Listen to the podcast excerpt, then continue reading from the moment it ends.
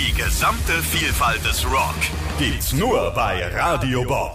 Mehr als 40 Streams für wirklich jeden Rockgeschmack. Von Grunge über Heavy Metal bis Mittelalter-Rock ist einfach alles dabei, was richtig reinhaut. Dazu immer die aktuellsten Rock-News, exklusive Interviews, spannende Podcasts von und mit euren Lieblings-Rockbands und noch so vieles mehr.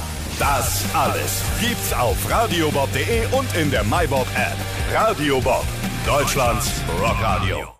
Hey, Stone Cold Steve Austin. Listen to Blouse and Griffin. And that's the bottom line because I said so. And if you don't, he'll kick your ass.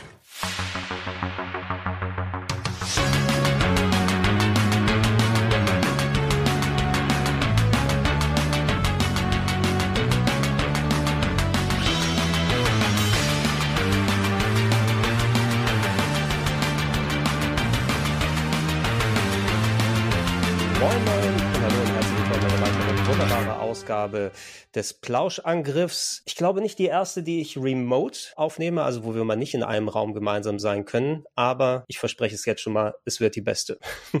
das gleich mal mit sowas starten. Erstmal schönen guten Tag Fabian, wie geht es dir? Hallo, äh, mir geht es äh, bescheiden, lieber Gregor. Es wäre so ein Mhm. Tag, wo ich mich normalerweise auf jeden Fall krank melden würde. Jetzt klingelt es auch noch an der Tür. Ich gehe da einmal kurz hin, du kannst mal Elias so lange begrüßen. Genau, Fabian kriegt gerade äh, Geschenke, da werden wir gleich nochmal drauf eingehen, aber er hatte schon gesagt, äh, Elias, schön, dass du da bist. Hallo, lieber Gregor und Fabian, der gerade zur Tür gegangen ist. Es ehrt ihn natürlich sehr, dass er trotzdem hier ist, aber es gilt natürlich für alle, wenn ihr sehr, sehr krank seid, ähm, meldet euch bekrank. Genau, sicher ist sicher. Wir hatten den Jahresabschluss-Podcast. Es ist mal wieder soweit übrigens. Hallo, schön, dass ihr alle da draußen da seid und zuhört.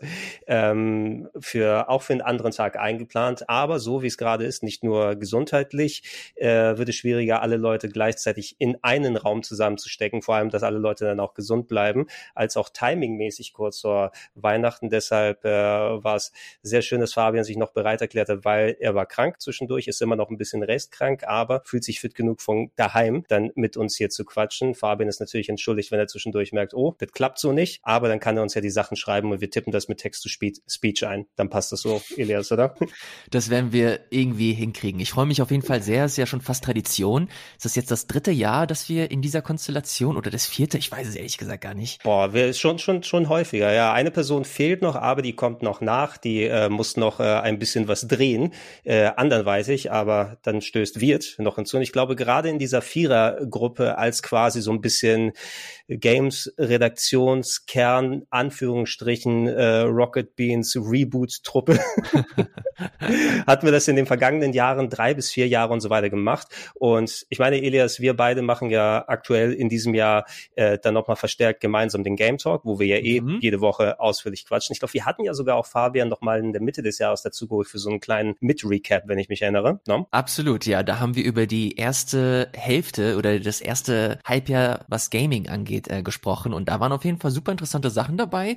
Äh, hab auf mal die Liste jetzt aufgemacht und mal kurz geschaut. Und wir hatten ja letzte Woche im Game Talk das Thema, ist 2021 ein schlechtes Spielejahr? Ich fände das ganz interessant, mal die Frage auch hier im Plauschangriff ganz am Ende nochmal aufzuwerfen. Aber ich bin im Großen und Ganzen relativ zufrieden. Aber ich will nicht zu viel vorwegnehmen. Ja, nee, mir, mir geht's da ähnlich. Also wir sind natürlich dann beim Game Talk, weil wir da auch immer limitierte Zeit haben, aber sehr viele Spiele zum Bequatschen sind, so ein bisschen durchgehuscht und haben uns auf ein paar Sachen konzentriert. Da haben wir auch schon gesagt, das machen wir jetzt einmal ausführlicher dann in den Abschluss-Podcasts. Heute im ersten Teil werden wir dann auch äh, Januar bis äh, Juni angehen ähm, und da mal auch nochmal Spiele bequatschen, die nicht im Game Talk vorgekommen sind. Und ich bin da auch bei dir, Elias. Also das schwebt mir natürlich auch dann im Hinterkopf herum. Man ist da so ein bisschen, man blendet gerne aus, wenn man sich so ein bisschen in so eine Narrative dann begeben hat, ne? Weil man liest ja auch im Internet und dann, ach, 2021, da gab's ja gar nichts für mich zu spielen und ich habe hier vier Zettel voll mit Games. so. Ja. Und da sind durchaus auch ganz gute Sachen dabei, muss ich sagen. Aber es ist natürlich immer so eine, so eine subjektive Wahrnehmung, die dann auch noch gefärbt wird von, ja, Online-Diskussionen, wie es bei Social Media ausschaut. Und äh, das befüttert sich gerne, ne? Weil so in so eine Narrative kauft man irgendwie unterbewusst ein, habe ich immer das Gefühl. Absolut. Äh, allein deswegen. Also ich bin sehr, sehr gespannt, was so die nächsten Stunden zeigen werden. Fabian ist, glaube ich, auch wieder mit dabei. Ich hoffe, ja, er entmutet sich. Ja. Ähm, bin sehr gespannt auch auf seinen, auf seinen Input, weil äh, Gregor, dich kenne ich jetzt mittlerweile, oder deinen Spielergeschmack 2021 kenne ich sehr gut. Äh, schon fast ein bisschen zu gut. Deswegen freue ich mich besonders auf, auf Fabians Input, weil da habe ich gar nicht so viel mitbekommen. Aber oh, dann nachher nach. Das geht mir bei dir tatsächlich auch so, Ilias. Ähm, sorry für den kleinen Ausfall. Ich musste dem Nikolaus kurz eben nochmal die Tür öffnen. Der hat noch was äh, mhm. äh, verspätet vorbeigebracht. Ähm, was ich eben noch sagen wollte, ich bin, ähm, seht mir das ähm, nach, also ihr beiden, aber auch ihr Leute da draußen, die das hört, ich bin etwas erkältet, aber ich wollte natürlich dennoch nicht die traditionelle Teilnehmer an diesem Jahresabschluss Lauschangriff ähm, nehmen lassen, aber meine Stimme ist ein bisschen lediert, aber es wird schon ähm, passen, hoffe ich. Genau, also du, du, du sagst ja, wenn du merkst, Fabian, dass es mit der Stimme nicht mehr so richtig geht, Gesundheit geht natürlich vor, dann bist du selbstverständlich auch entschuldigt und du schickst uns die Sachen einfach schriftlich. Ne? Das, genau. das passt schon. Ähm, nee, wir, Ilias und ich haben zwischendurch, als du mit dem Nikolaus kurz dich ausgetauscht hast, hast ne, noch besprochen. Wir hatten ja schon mal ein bisschen so ein paar vereinzelt Spiele im Game Talk auch mit dir in der Runde besprochen, was so in der ersten Jahreshälfte passiert ist. Das werden wir ja auch jetzt angehen, ähm, aber nochmal in ausführlicher Fasson und Wirt kommt nachher auch nochmal dazu, um seine Prügelspielexpertise, was auch immer er gezockt hat, dann nochmal mit abzugeben. Und ähm, Elias hat nochmal einen ganz guten Punkt aufgeworfen, da werden wir ganz am Ende nochmal drauf eingehen. Gerade geht es um Netz so ein bisschen, ähm, ja, der Gedanke rum, oh, 2021 ist ja eigentlich nicht so ein starkes Spielejahr, ne? also viel noch, oh, was äh, von Corona wegen verschoben oder Remaster hier und da und so weiter. Aber mir ging es auch, wo ich die Liste jetzt nochmal zusammengestellt habe. Es ist immer so, man unterschätzt so ein bisschen, was alles rausgekommen ist und teilweise wie gute Sachen dabei sind in so einem Jahr. Ne? Würde ich, äh, würde ich zustimmen. Ich glaube, das geht ein bisschen eher einher mit generellen ähm, Stimmungsveränderungen oder was man so für eine Wahrnehmung des Jahres hat durch ähm, die ganze pandemische Situation. Und da denkt man vielleicht auch mal, oh, es gab gar nicht so viele tolle Spiele, weil das vielleicht dann auch, keine Ahnung, nicht so eine hohe Priorität für einen persönlich manchmal eingenommen hat, wo man eher auf andere Sachen fokussiert war. Aber ähm, das werden wir, glaube ich, am Ende ja nochmal äh, besprechen, was für eine Art oder auch was für eine Qualität von Spielejahr jetzt 2021 war. Genau. Also wir werden, wie auch schon erwähnt, ähm, jetzt im ersten von den zwei Casts auf Januar bis Juni eingehen, ein bisschen ausführlicher, als wir es im Game Talk gemacht haben. Natürlich kein Anspruch auf Vollständigkeit, aber wenn wir das machen würden, würde der Podcast wahrscheinlich äh, 40 Stunden pro Part mhm. lang sein. Und äh, du musst nicht, glaube ich, äh, jeden kleinsten Port auf Stadia nochmal ausführlich besprechen. Das haben wir schon vorgemacht. Es kommen übrigens noch Stadia-Spiele raus, habe ich gesehen. Also ein bisschen Restverträge sind da anscheinend noch. Ähm, klar, Leute, lasst uns dann mal mit dem äh, Januar einsteigen. Und äh, da gab es doch schon einiges an Spielen. Ich habe es aber versucht, ein bisschen runterzudampfen auf ein paar so, so Lichtblicke in Anführungsstrichen. Es war ja jetzt kein, kein schlechter Start ins Jahr. Da waren viele coole Sachen dabei. Was ich als erstes oder was mir als erstes aufgefallen war, war endlich mal ähm, ein Spiel, was lange Zeit als verschollen in Anführungsstrichen galt, kam ursprünglich, ich glaube, es war Xbox 360 und PS3 zumindest als Download heraus vor vielen, vielen Jahren. Ubisoft muss damals gepublished haben, was sie ganz, ganz gern gemacht haben während der Zeit und dann gehen die Lizenzen aus und auf einmal gibt's den Download nicht mehr. Ähm, Scott Pilgrim ist wieder zurückgekommen, der Prügler, das Beat'em Up, ähm, was ich damals, äh, muss ich zugeben, so eigentlich ganz gern gespielt habe. Ähm, ich habe schon so ein bisschen vermisst, aber die Neuauflage habe ich mir nicht zugelegt. Ähm, wie sah es bei euch aus? Habt ihr äh, Scott Pilgrim noch mal eine Chance gegeben? Jetzt für PS4, Xbox One und andere Plattformen rausgekommen? Bei mir war das so, dass ich äh, Scott Pilgrim auf der 360 damals gespielt habe und so gern ich den Film auch habe und so schön ich das Spiel äh, finde, was die Optik zumindest betrifft, äh, hat es mich damals leider überhaupt nicht abgeholt. Ich fand das, ähm, das Design fand ich ein bisschen langweilig insgesamt. Also das, das Game Design, Level Design ist, ist natürlich so ein typisches Streets of Rage Ding, Beat'em Up von links nach rechts. Ähm, Pixel Look hat mir echt gefallen, die Musik, aber das Spiel hat mich nicht sehr lange catchen können. Deswegen war die Neuauflage für die PS4, Xbox, Switch und hast du nicht gesehen. Ähm, das ist dann relativ schnell so an mir vorbeigegangen, weil ich da auch, wenn ich ehrlich bin, kein so großes Interesse hatte. Hm. Wie war es bei dir, Fabian? War, oder war es mehr end, end, endlich mal holen, wo damit es nicht wieder äh, gecancelt wird oder so? Ja, bei mir war es tatsächlich umgekehrt. Ich habe das Original damals nicht gespielt, weil ich auch nicht so einen Zugang jetzt zu dem Film hatte oder dem äh, Comic-Vorbild und fand das okay. Ich würde aber auch Ilias zustimmen. Das ist ein ähm, ja ein typisches Beat'em Up. Ähm, so ein bisschen hat mir da auch haben mir da auch die Highlights gefehlt oder dass ich dachte, ähm, das macht das Spiel jetzt richtig bemerkenswert. Da konnte es bei mir dann natürlich auch nicht so punkten durch die Lizenz, weil die mir nicht so viel bedeutet hat. Aber ich fand das auch okay, das jetzt mal nachzuholen. Ich habe mich generell gefreut, dass sowas eben noch mal rauskam für die Leute, die es gerne haben wollten, weil das schon ungewöhnlich ist. Also das ist ja genau auch der Grund, warum solche Sachen wie dieses Simpsons Arcade-Spiel oder Sachen wie Turtles mhm. in Time oder so, in der Regel bemühst du dich ja 10, 20, 30 Jahre später nicht mehr darum, äh, so eine Lizenz nochmal zu erneuern. Hat mich ein bisschen überrascht, dass das überhaupt nochmal äh, neu rausgebracht wurde jetzt. Ja, das ich dachte auch eventuell äh, zu haben gewesen sein, sonst hätte man das, glaube ich, nicht gemacht. Ja, entweder günstig, ich dachte, da kommt vielleicht auch nochmal so eine Ankündigung, jetzt kommt Teil zwei des Films oder irgendwie sowas, oder die haben nochmal eine Reunion, irgendwas von wegen zum Feiern gehabt. Ähm, ich kann auch nicht absehen, ob das jetzt nochmal so ein großer Verkaufserfolg gewesen ist oder nicht. Äh, ich will jetzt auch nicht wieder das Fass aufmachen. Ich glaube, ich habe in einem anderen Podcast schon drüber gesprochen, dass ich kein besonders großer Fan des Films bin. Ne? Habe ich mir den Ärger dann der, der äh, Fans äh, zugezogen und ich sage nichts gegen den Comic. Ich glaube, der ist auch äh, so, wie er ist, ganz cool und so weiter. Als Film war für mich, ähm, ja, da hat man im Nachhinein, glaube ich, nochmal den Kontext gesehen, aber äh, wie Ready Player One in ein bisschen besser. Guck mal, wie er Gamer. so hatte ich ein bisschen das Gefühl und sehr hat mich leider da nicht gecatcht. Aber das Spiel an sich weiß ich, dass ich zumindest einigermaßen Spaß hatte, jetzt nicht so sehr, dass ich es mir nochmal zugelegt habe. Ähm, vergleichsweise, also ich hatte es auch schon aus dem Auge verloren, obwohl es eigentlich mit der frühe äh, oder der größte frühe Release des Jahres gewesen ist. Und ich weiß, da haben wir auch im Game Talk ausführlich vor allem mit Valentin drüber gesprochen, der wahrscheinlich die meiste Zeit des Jahres in dem Spiel verbracht hat. Aber Hitman 3 ist tatsächlich äh, rausgekommen, direkt im Januar. Und ich meine, Hitman sind natürlich sehr, sehr schöne Spiele, sogar welche für mich, die in Teil 1 und Teil 2 mit den aktuelleren Auflagen zumindest dieses Episodic Gaming ganz gut kultiviert haben, wo es ganz gut passte, so, hey, hast du mal wirklich ein Level, auf den du dich konzentrieren kannst und erst mit der nächsten Episode kannst du den, den anderen Spielplatz dich ähm, da bisschen austummeln. Ähm, das war natürlich mit dem, so einem Vollrelease, wie es Hitman 3 gewesen ist, auf einmal jetzt nicht mehr in dieser Verteilung möglich und ich habe persönlich auch noch nicht die Zeit gefunden, ähm, weil das sind so Sachen, wo ich mir wirklich dann gerne Zeit nehme. Ähm, Hitman 3 aber kommt jetzt wieder so ein bisschen zurück zumindest, weil es taucht äh, immerhin dann auch wieder in den ganzen Game of the Year Listen drauf. Wie, wie war es denn Hitman-mäßig bei euch, Fabian? Ja, habe ich mal installiert, war relativ ähm, guter Dinge, das zu spielen. Ich habe die erste Mission mal angefangen, dann habe ich gesehen, oh, du kannst ja alles hier machen, was du möchtest. Das ist irgendwie mhm. witzig. Also ich kann dem Typen das Outfit klauen, ich kann mir dies anziehen, ich kann da lang gehen und ich kann dieses übergeordnete ähm, Eliminierungsziel dieser Mission auf eine Million Wege erreichen. Aber das ist so ein, leider auch ein typisches Rezept dafür, wo ich ähm, sehr schnell das Interesse dran verliere, wo ich denke, ey, wo sind denn hier die, die Stützräder und wo sind die Navigationspfeile, die mir zeigen, äh, geh mal bitte hier lang und mach das so. Ähm, ich finde es an sich ähm, toll, was das Spiel alles äh, leistet im Hinblick auf die spielerische Freiheit und das sieht auch cool aus und ähm, finde ich absolut nachvollziehbar, wenn Leute das feiern, wie du äh, schon sagtest, Valentin ist ja ein großer Fan davon. Ähm, mir kommt das in seiner Spielstruktur nicht so äh, toll entgegen. Also auch weil es dann viele ähm, äh, oder wenig Fehler ähm, toleriert, wenn man dann eben mal was falsch macht und so, ähm, sage ich jetzt mit meiner äh, kompletten Banausenart, die sich echt nur, äh, weiß ich nicht, ein, zwei Stunden mit dem Spiel befasst hat. Äh, Finde es cool, aber ist nicht so mein Fall. Mhm. Also du, Elias, hast durchgespielt, fünfmal mindestens, ne? Nee, leider überhaupt nicht. leider überhaupt nicht. Äh, nicht eine Minute mit Hitman 3 verbracht, aber ein bisschen Hitman 1 gespielt, äh, mhm. der, der großen Neuauflage oder Reboot. Äh, das hat mir damals schon sehr gefallen und ähm, habe dann aber gewartet, weil ich äh, wusste, dass Hitman 2 schon auf dem Weg ist. Mittlerweile ist schon Hitman 3 da.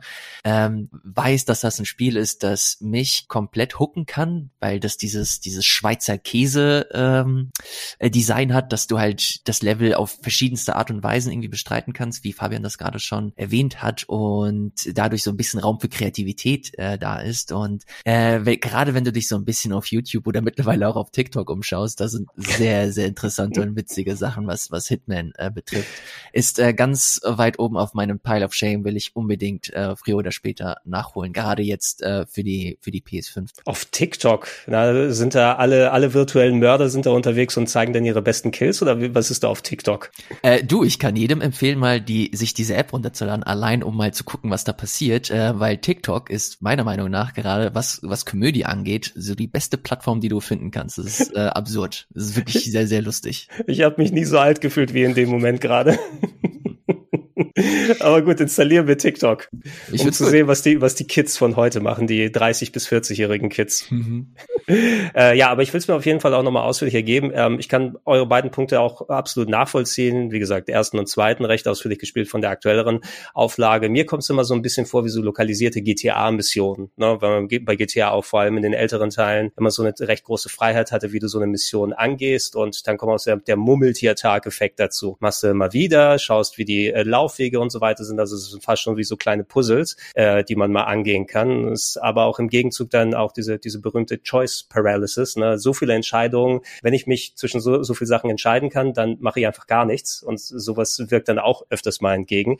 Ich habe es mir auf die Liste auf jeden Fall draufgepackt, dass ich es ja auch nochmal ausführlicher zocken werde. Demnächst Urlaub, vielleicht ist es das, äh, dann womit ich dann meine Zeit verbringe. Ähm, ich habe hier Cyber Shadow stehen, ein Game, was dann im Game Pass noch gekommen ist. Hat jemand von euch da mal ein bisschen äh, Zeit mit verbringen können? Leider nicht, nein. Ja, das, ich habe das fast durchgespielt. Ähm, das fand ich gut. Ähm, fand es aber nicht so auf dem, es wird häufig verglichen mit Spielen wie ähm, Shovel Knight. Ähm, mhm. Dafür fand ich es ein bisschen zu äh, wenig poliert. Es hat auch ein paar unfaire Stellen gehabt. Das ist ein typisches 2D-Pixel-Action-Spiel mit einem Ninja und ähm, sehr lange gespielt oder sehr weit zumindest, aber kurz vor Ende habe ich dann gedacht, ach nee, komm, da, das gibst du dir jetzt nicht, weil das echt ein paar unfaire Passagen hatte. Ähm, und ich habe da prinzipiell nichts gegen, gegen Herausforderungen, fand es aber dann doch ein bisschen anstrengend. Das ist aber schon ähm, ein cooles Spiel und gerade da es natürlich auch im Game Pass war, ist es was, was ich auf jeden Fall ähm, mitgenommen habe. Ja, ja, eigentlich sind solche Sachen meine Kragenweite und äh, mir geht's da exakt wie dir, Fabian, fast durchgespielt. Also ich bin, glaube ich, in dem vorletzten Level gekommen, aber ich habe es dann auch sehr intensiv, als es rausgekommen ist,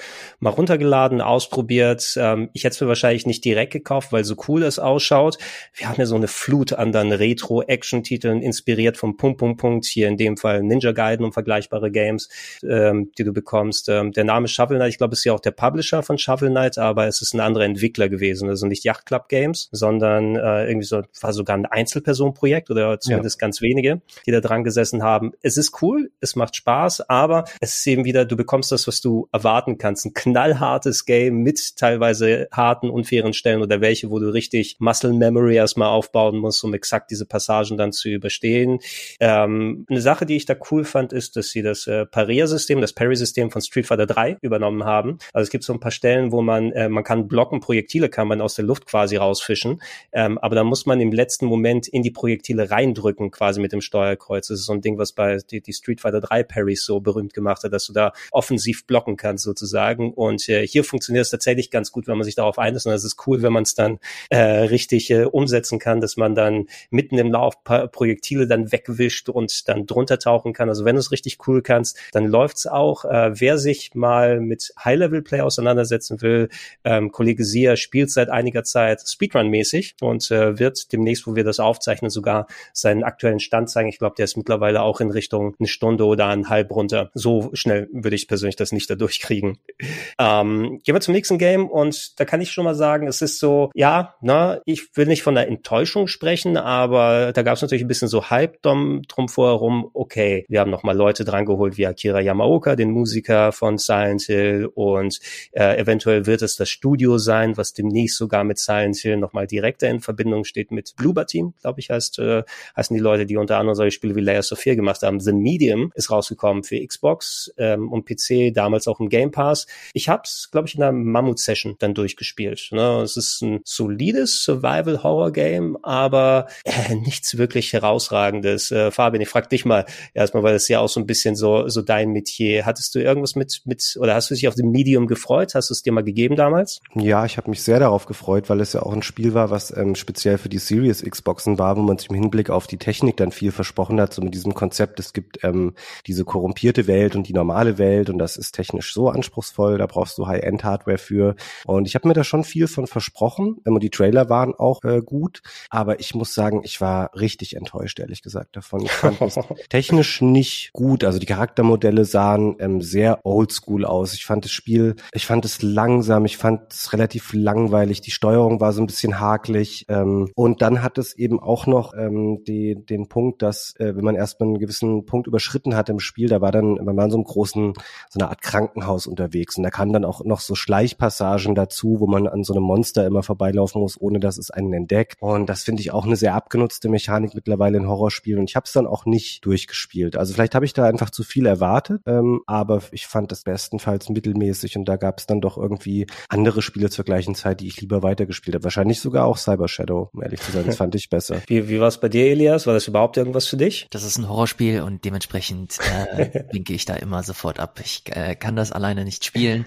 Ähm, hat mich, hat aber nicht, nicht sonderlich geholfen, dass ich auch im Vorfeld schon äh, von Kolleginnen und Kollegen gehört habe, dass es nicht so geil ist. Ich glaube, wir haben das in der Sendung auch kurz mal angerissen. Äh, zumindest war ich mal da dabei. Und da hattest du, Gregor, glaube ich, jetzt auch nicht so von den höchsten Tönen darüber gesprochen. Deswegen war das für mich relativ schnell abgehakt, das Thema. Ja, also mittlerweile müsste auch, ich glaube, die PlayStation-Version rausgekommen sein, weil ja die Zeit lang dann eben mit dem Game Pass noch an, an ähm, Xbox gebunden. Ich habe mir auch extra eine Series X dann ausgeliehen äh, von der Arbeit, um es dann möglichst spielen zu können, weil ich mir sicher war, dass mein Rechner das nicht packen wird. Und selbst die Series X hat dann angefangen zu ruckeln an etlichen Stellen ähm, mit ganz normaler Auflösung. Ähm, natürlich nett diese duale Spielewelt teilweise, wo du dann äh, in zwei Dimensionen sozusagen gleichzeitig unterwegs bist, also dass die Welt doppelt gerendert wird und dadurch Rätsel beeinflusst werden. Aber sie haben nicht wirklich spieltechnisch was Großes daraus gemacht. Ähm, Fabian hat diese Versteck- und äh, nicht von Monster-Erwisch-Sequenzen erwähnt, die dann auch dann so, oh, ähm, wenn du nicht ganz genau willst, wie die äh, Spieleentwickler erstmal nach rechts, dann nach links, dann zweimal nach rechts oder sowas, dann kannst du diese Passagen auch nicht schaffen, sondern es ist dann schon recht äh, gescriptet und auch pacing-technisch war es teilweise, da gab es einige Passagen, die da wirklich sehr langgezogen waren, wo du immer wieder ähnliche Wege machen musstest. Ich muss auch sagen, also der, die Diskussion ist da ein bisschen wieder abgeflacht, aber auch inhaltlich, ich will da jetzt nicht so groß auf Details dann eingehen, weil es bestimmt noch einige Leute sich angucken und spielen werden, aber die gehen schon ein paar sehr harte Themen an, ne? Und ähm, da bei sowas ist es auch immer wert, im Nachhinein nochmal zu gucken in der Diskussion, okay, wie wurde dann inhaltlich mit solchen ähm, härteren Themen umgegangen? Sind sie auch vernünftig, was die Präsentation oder was überhaupt den Sachverhalt angeht? Oder war es einfach nur hier Schockeffekt, ne? Und wir haben Hauptsache ein hartes, gruseliges Spiel oder sowas am Start. Und ja, da würde ich mich persönlich nochmal schlau machen wollen und, und gucken, was da im Nachhinein so bei der Diskussion, weil ich hatte so beim Zocken hier und da mal das Gefühl, hui, das ist schon ordentlich was, was die hier dann angehen. Ähm, ja, das zu Medium. Äh, Fabian, ich war verwundert so ein bisschen, damit wir den Januar mal abschließen. Ich dachte, das hätten wir viel später gemeinsam gespielt, aber es kann sein, dass da nochmal mit den Releases was gewesen ist. Aber anscheinend war der Turrican Flashback Release schon im Januar gewesen. Ne, die Collection der alten Turrican-Spiele. Mhm. Haben wir ähm, bei Rocket Beans mal gemeinsam gespielt als alte ähm, Heimcomputer- und 16-Bit-Fans. Äh, Fand ich mhm. auch okay. Also das sind nach wie vor ganz gute Actionspiele. Holt, glaube ich, niemanden ab, der jetzt heute ähm, völlig uninformiert an diese Spiele rangeht, der denkt so, ja gut, es sind halt uralte 2D ähm, mit einem hüpfenden Typen. Aber ich ähm, mag die gerne und ich freue mich auch darüber, dass sowas in der Collection nochmal zu neuen Ehren kommt und auch auf modernen Systemen spielbar ist. Ich glaube, wenn ich mich richtig erinnere, gab es da ja verschiedene Konfigurationen dieser Collection ähm, und das, was wir gespielt hatten, war, glaube ich, eine, wo Turrican 1 und 2 und dann ähm, Super und Mega Turrican, also die Super Nintendo und Mega Drive Spiele drauf waren. Und finde die, finde die gut. Verstehe aber auch, wenn man sagt, das ist für einen selbst irgendwie nichts mehr. Ja, als Computerkind ganz nett, ey, dass man es nochmal spielen kann. Man merkt eben, dass das im Vergleich mit anderen Spielen, also typische Computergames mit sehr weitläufigen Leveln, aber vollkommen zu Recht ein Klassiker gewesen. Wie viel Spaß sie heute noch machen, wenn man nicht den Nostalgiefaktor hat, kann man gerne da mal ausloten. Und ja, ich habe da auch nicht ganz durchschauen können, was jetzt die verschiedenen Editionen angeht. Eine von denen, glaube ich, hatte dann auch zum Beispiel Super Turrican 2 nicht, was ja nochmal ein gesondertes Spiel war. Das glaube ich, war es nicht, Fabian? Welch, welches Super Turrican war noch mal beim Super NT mit dabei? War das Super Turrican 1 oder 2? Es war, glaube ich, der Director's Cut von 1 und das 2 ja auch noch. Ich bin mir unsicher gerade. Ich glaube, da waren zwei ja, Spiele als, dabei. als Bonus-Game auf jeden Fall in der speziellen ähm, Super Nintendo FPGA Hardwareauflage, die sehr gut ist, ne, wo man dann quasi ein modernes Super Nintendo mit HDMI und entsprechenden Fähigkeiten hat und da war auch als Download mit dabei. Also ich, ich habe es bei mir in der Sammlung im Regal hier drin, weil ich am, auf dem C64 und Amiga die Sachen gespielt habe. Ist jetzt, glaube ich, aber nicht wirklich was, wenn man nicht groß Fan oder nostalgisch ähm, dann daran hängt, dass man sich das unbedingt dann nochmal nachholen muss. können gerne in den Februar drüber gehen. Leute, Control habe ich hier mir nochmal rausgesucht. Control haben wir natürlich alle ausführlichst vor Jahren durchgespielt. DLCs auch gekommen damals. Xbox-Plattform prädominant. Äh, mittlerweile auch eine, was war das? War das ein Director's Cut oder was war das für eine Edition, die rausgekommen war? Da gab es doch irgendwas, ne? Edition. Die Ultimate Edition mit Raytracing, mit allem drum und dran und so weiter. Jetzt in den Next-Gen Anführungsstrichen Versionen, also PS5 und Xbox Series X. Äh, habt ihr das nochmal, um die neuen grafischen Fähigkeiten euch anzugucken, nochmal dann, dann reingehauen? Ich hatte mich so darauf gefreut, Control auf der PS5 weiterzuspielen, weil ich es geliebt habe. Ich habe das komplett durchgespielt und habe mich gefreut, das dann auch auf der PS5 zu spielen, vor allem weil ich mir die DLCs extra dafür aufgehoben habe. Da musste ich ähm, herausfinden, dass mein Spielstand nicht übernommen wird von der PS4 zur PS5 PS5 äh, oder du musstest dir da, ich glaube, dass für die Ultimate Edition auch eine PS Plus Variante gab. Die habe ich mir dann runtergeladen ähm, und die PS Plus Variante übernimmt wohl nicht deinen Spielstand und das war für mich dann der Genickbruch, dass mein komplette, meine komplette Vorfreude äh, komplett vernichtet wurde. Also ich habe es mir seitdem leider nicht mehr angeguckt, habe mir trotzdem nochmal auf der PS5 einen neuen Spielstand gestartet, einfach nur um zu schauen, wie es aussieht und wie es sich anfühlt. Und äh, ich habe mich so geärgert, weil ich so Bock drauf hatte, das nochmal in dieser Optik zu genießen, vor allem auch ein bisschen flüssiger. Du hast da Raytracing auch stellenweise mit drin. Äh, das war, das Spiel an sich ist halt echt einfach ein, ein schönes, rundes Ding. Es ist, was die Story angeht, hier, und da vielleicht ein bisschen zu überambitioniert. Äh, technisch war das auf der PS4 äh, stellenweise echt ein bisschen bumpy. Es lief nicht gut. Ähm, ich hatte aber größtenteils ein, ein solides äh, Spielerlebnis, hatte, hatte nicht mit äh, großen Schwierigkeiten zu kämpfen, äh, wie vielleicht andere. Aber das hat am Ende dann doch einen sehr faden Beigeschmack hinterlassen, diese ganze Release-Politik, die äh, 505 Games, also der Publisher und Remedy, die Entwickler, äh, da äh, losgelassen haben. Ich will es auf mir auf jeden Fall nochmal in Ruhe, in vollumfänglichen, ähm, mit vollumfänglichen Features mir anschauen. Eventuell hole ich mir dann nochmal die Ultimate Edition. Also zahle ich dann auch für, wenn sie ein bisschen heruntergesetzt ist. Aber so habe ich es dann leider erst einmal ad acta gelegt. Ja, ist ganz verquert. Also wir werden das nochmal häufiger ansprechen, weil im Laufe des Jahres natürlich, man muss sagen, ja, es gab ein Konsolen-Release Ende letzten Jahres, aber alles immer noch nicht so richtig frei verkäuflich. Zwischendurch haben natürlich die Publisher aber dann Upgrade-Versionen rausgebracht, neue Varianten, ähm, welche, die man for free ähm, upgraden kann, wenn man das Spiel digital besitzt. Andere wiederum, oh, PlayStation Plus Fassung, dann funktioniert es wieder mal so, mal so. Ich bin auch äh, bei manchen Sachen, also ich habe dieses Dilemma mit dem Spielstand letztes Jahr gehabt, wobei das da verständlicher ist, aber nach ähm, 120 Stunden Persona 5 dann meinen Spielstand nicht bei Persona 5 Royal mitnehmen zu können.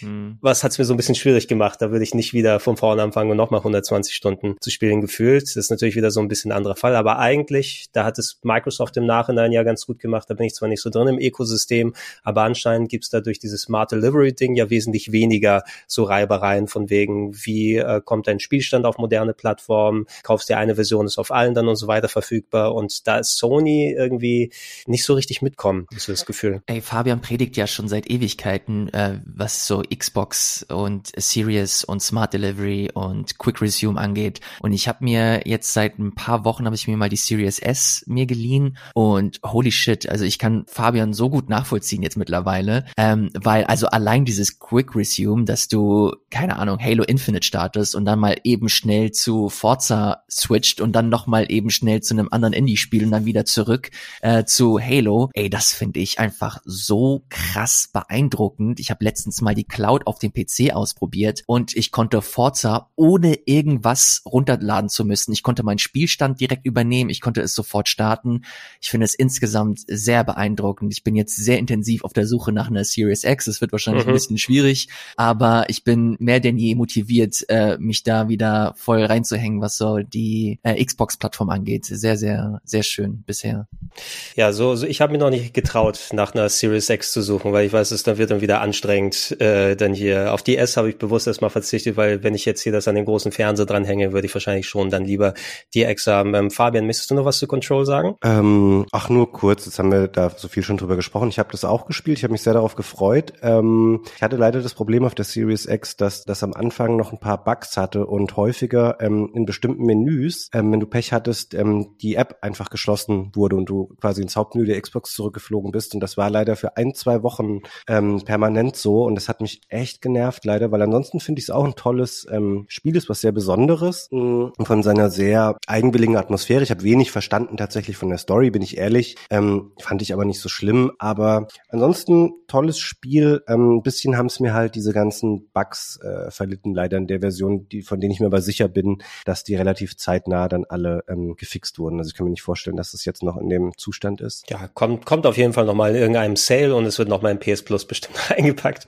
Für die Leute, die es dann ausprobieren äh, wollen oder im Game Pass, je nachdem. Äh, ich habe hier Destruction All Stars nochmal notiert, weil es eines der äh, wenigen Games, die direkt zum Launch so ein bisschen angepriesen wurden von Sony, sein würde. So eine Art, ja, wie man sagen, modernes Destruction Derby, oder? Habe ich da recht, Fabian? Boah, fragst mich was. Ähm, ja, es ist auf jeden Fall ein Arena-Kampfspiel gewesen, aber ich ähm, ja, weiß man sieht es aber daran. Ehrlich gesagt. Ich, ja, ich wollte natürlich jetzt nicht den, den schwarzen Peter oder sowas zuschieben, weil ja, ich glaube, es geht, ich nehme auch mal an, in deinem Fall, Elias, du hast wahrscheinlich nicht so viel Zeit in Destruction All-Stars investiert, oder? Nee, vor allem, weil ich äh, mich daran erinnern kann, dass das Spiel damals auch gar nicht so gut weggekommen ist, also zumindest ähm, am Anfang. Weiß nicht, ob sich das mittlerweile geändert hat, aber äh, ich war da nicht sonderlich motiviert, mir das danach noch großartig anzugucken. Ja, May, ich meine, okay, zur PlayStation 1 Zeit, die mittlerweile 25 Jahre her ist, habe ich auch noch mal ganz gerne ein Destruction Derby und so weiter gespielt, aber mittlerweile, wenn du solche Sachen siehst, weißt du, okay, du willst, die, die wollen wieder irgendein Game haben, was auch von der eigenen Art, ähm, okay, wie können wir wieder irgendeinen halbwegs erfolgreichen Multiplayer schaffen, können wir Leute von so ähm, äh, standfesten Games wie Rocket League irgendwie wegziehen, auch wenn das natürlich ein anderes Konzept und so weiter ist und irgendwie mehr als das, äh, als das ist für mich nicht rumgekommen bei Destruction All-Stars. Also es hat mich nie irgendwie so angemacht, dass ich gesagt habe, okay, jetzt installiere ich das und schaue das an. Und anscheinend hat, äh, hat uns, haben uns die vergangenen Monate oder zumindest das bestätigt, weil so groß in der Diskussion ist es ja auch überhaupt nicht geblieben. Ist sogar, Moment, PS Plus müsste es, glaube ich, zuletzt sogar gewesen sein. Irgendwas klingelt, ja. Das war zum Launch dann direkt PS Plus, glaube ich. Ah ja, ich, ich habe hier kurz gegoogelt. Ähm, Destruction All-Stars PS5 Retail-Version. Ab wie viel gibt's die zu kaufen? Könnt ihr raten? 1999. Fabian, was sagst du? Ich würde 14,99 sagen. 9,99. Ach du hm. Scheiße. Habe ich hier gerade stehen. Also wenn es zum Anfang schon in PlayStation Plus drin war, auch wenn es natürlich ein bisschen was anderes wie der Game Pass ist, dass es nicht ewig da drin ist, aber 9,99 für ein PS5-Game schon mal eine Ansage gesagt. Habt ihr, habt ihr Retail Games PS5 oder Xbox bei euch daheim stehen? Ich habe bei mir, glaube ich, keine einzige Retail-Fassung sozusagen, sondern wenn, dann habe ich mir nur alles als Download geholt. Ich habe ja nur eine Digital-Edition der PlayStation. Okay, dann passt es natürlich umso eher. Wie ist, wie ist bei dir, äh, Elias? Ich habe eine, eine vollwertige, also mit Disk-Laufwerk und jetzt, wo du sagst, habe ich absolut kein einziges Disk-Spiel. Ich nutze aber das, das Laufwerk für die PS4-Spiele. Also da kommt es mir mhm. noch ganz gut ähm, zugute, dass ich das, dass ich das habe, weil ich noch ein paar Spiele habe, die ich sehr, sehr gerne noch auf der PS5 spiele, aber abseits davon, früher oder später, würde sich auf jeden Fall auch eine digitale Version äh, für mich lohnen. Ja, das wird natürlich in den nächsten Jahren dann nochmal ein bisschen verstärkt sein, aber selbst für mich als Sammler, wenn ich mir Retail-Sachen gekauft habe, sonst tatsächlich ja Switch-Geschichten, also ich bin mir sicher, dass ich noch etliche Switch-Sachen hier und sogar mal, oh Gott, ich habe Geld für eine Special Edition ausgegeben mit Metroid Dread. Mhm. So, das mache ich überhaupt eigentlich gar nicht mehr und so weiter, aber mich hat mich hat nichts motiviert, dann groß groß PS5 Retail-Version zu kaufen. Und bei Xbox wäre ja eh nochmal dazu gekommen, dass, glaube ich, du auch nicht wirklich in vielen Fällen native Series X oder S-Spiele drauf hast, sondern es sind dann ähm, quasi die, die ähm, Xbox One-Version drauf und dann wird einfach nochmal ein Download gestartet, sobald du das in eine Series X oder, S, äh, oder eine Series X reinpackst. Es geht ja nicht in dem Fall. Mhm. Aber gut, ne, also ist wieder ein Trend, der sich dann äh, nochmal groß verstärken wird. Ich kann wahrscheinlich mich nicht darauf verlassen, dass ihr mir sehr viel über Is 9 Monstrum Nox erzählt, oder? Let's go, Gregor. Das ist dein Part. Okay, ja, es ist, vielleicht wird's mein Game of the Year. Natürlich. Muss ich sagen. Ja, ey, also, kann ja nichts dafür, wenn du mal so ein so gutes Action-Adventure dann vorgesetzt bekommst. Die Serie sehr langlebig. Ich mache die ganz Kurzfassung. Dann mal wieder der Bruder im Geiste von Legend of Zelda. Stellt euch Legend of Zelda vor mit mehr Fokus auf Kampf und weniger auf Rätsel. Gibt's seit über 20, ja, wie viel? 35 Jahren fast. Seit 87, glaube ich, ist das erste Spiel rausgekommen damals und auf etlichen Plattformen drauf gewesen. Ähm, ich mag insbesondere die neueren Ausgaben, die dann groß angelegte Action-Adventures mit Fokus auf Kampf sind, ist natürlich technisch jetzt ähm, eher, weil Falcom ein kleinerer japanischer äh, Entwickler ist, ähm, ja, gerade so auf PS4-Niveau kann man sagen. Ich glaube, die Urfassung müsste sogar auf der Vita noch rausgekommen sein, ich weiß nicht, auf jeden Fall, oder PS3, glaube ich, war die Urversion. Ich habe die PS4-Version auf PS5 gespielt, da hat's gerade so die 60 FPS gehalten, ähm, bist in einer großen Stadt unterwegs äh, und ähm, hast du so ein bisschen Sandbox-mäßig, wo du äh, rumlaufen kannst, Verwandlungsmöglichkeiten rumfliegen. Bisschen so japanisch Assassin's Creed kam es mir auch so ein bisschen vor vom, vom Aufbau her. Und da habe ich mich in anderen Formaten drüber ausgelassen. Es hat mich richtig reingesogen. Ich habe äh, bestimmt ein, zwei Wochen nichts anderes äh, gezockt, bis ich fast alles da, glaube ich, rausgespielt habe. Ähm, keine Platin-Trophäe, weil dafür müssen wir das Spiel auf dem Ultra-Hardcore-Schwierigkeitsgrad nochmal von vorne anfangen und das mache ich nicht.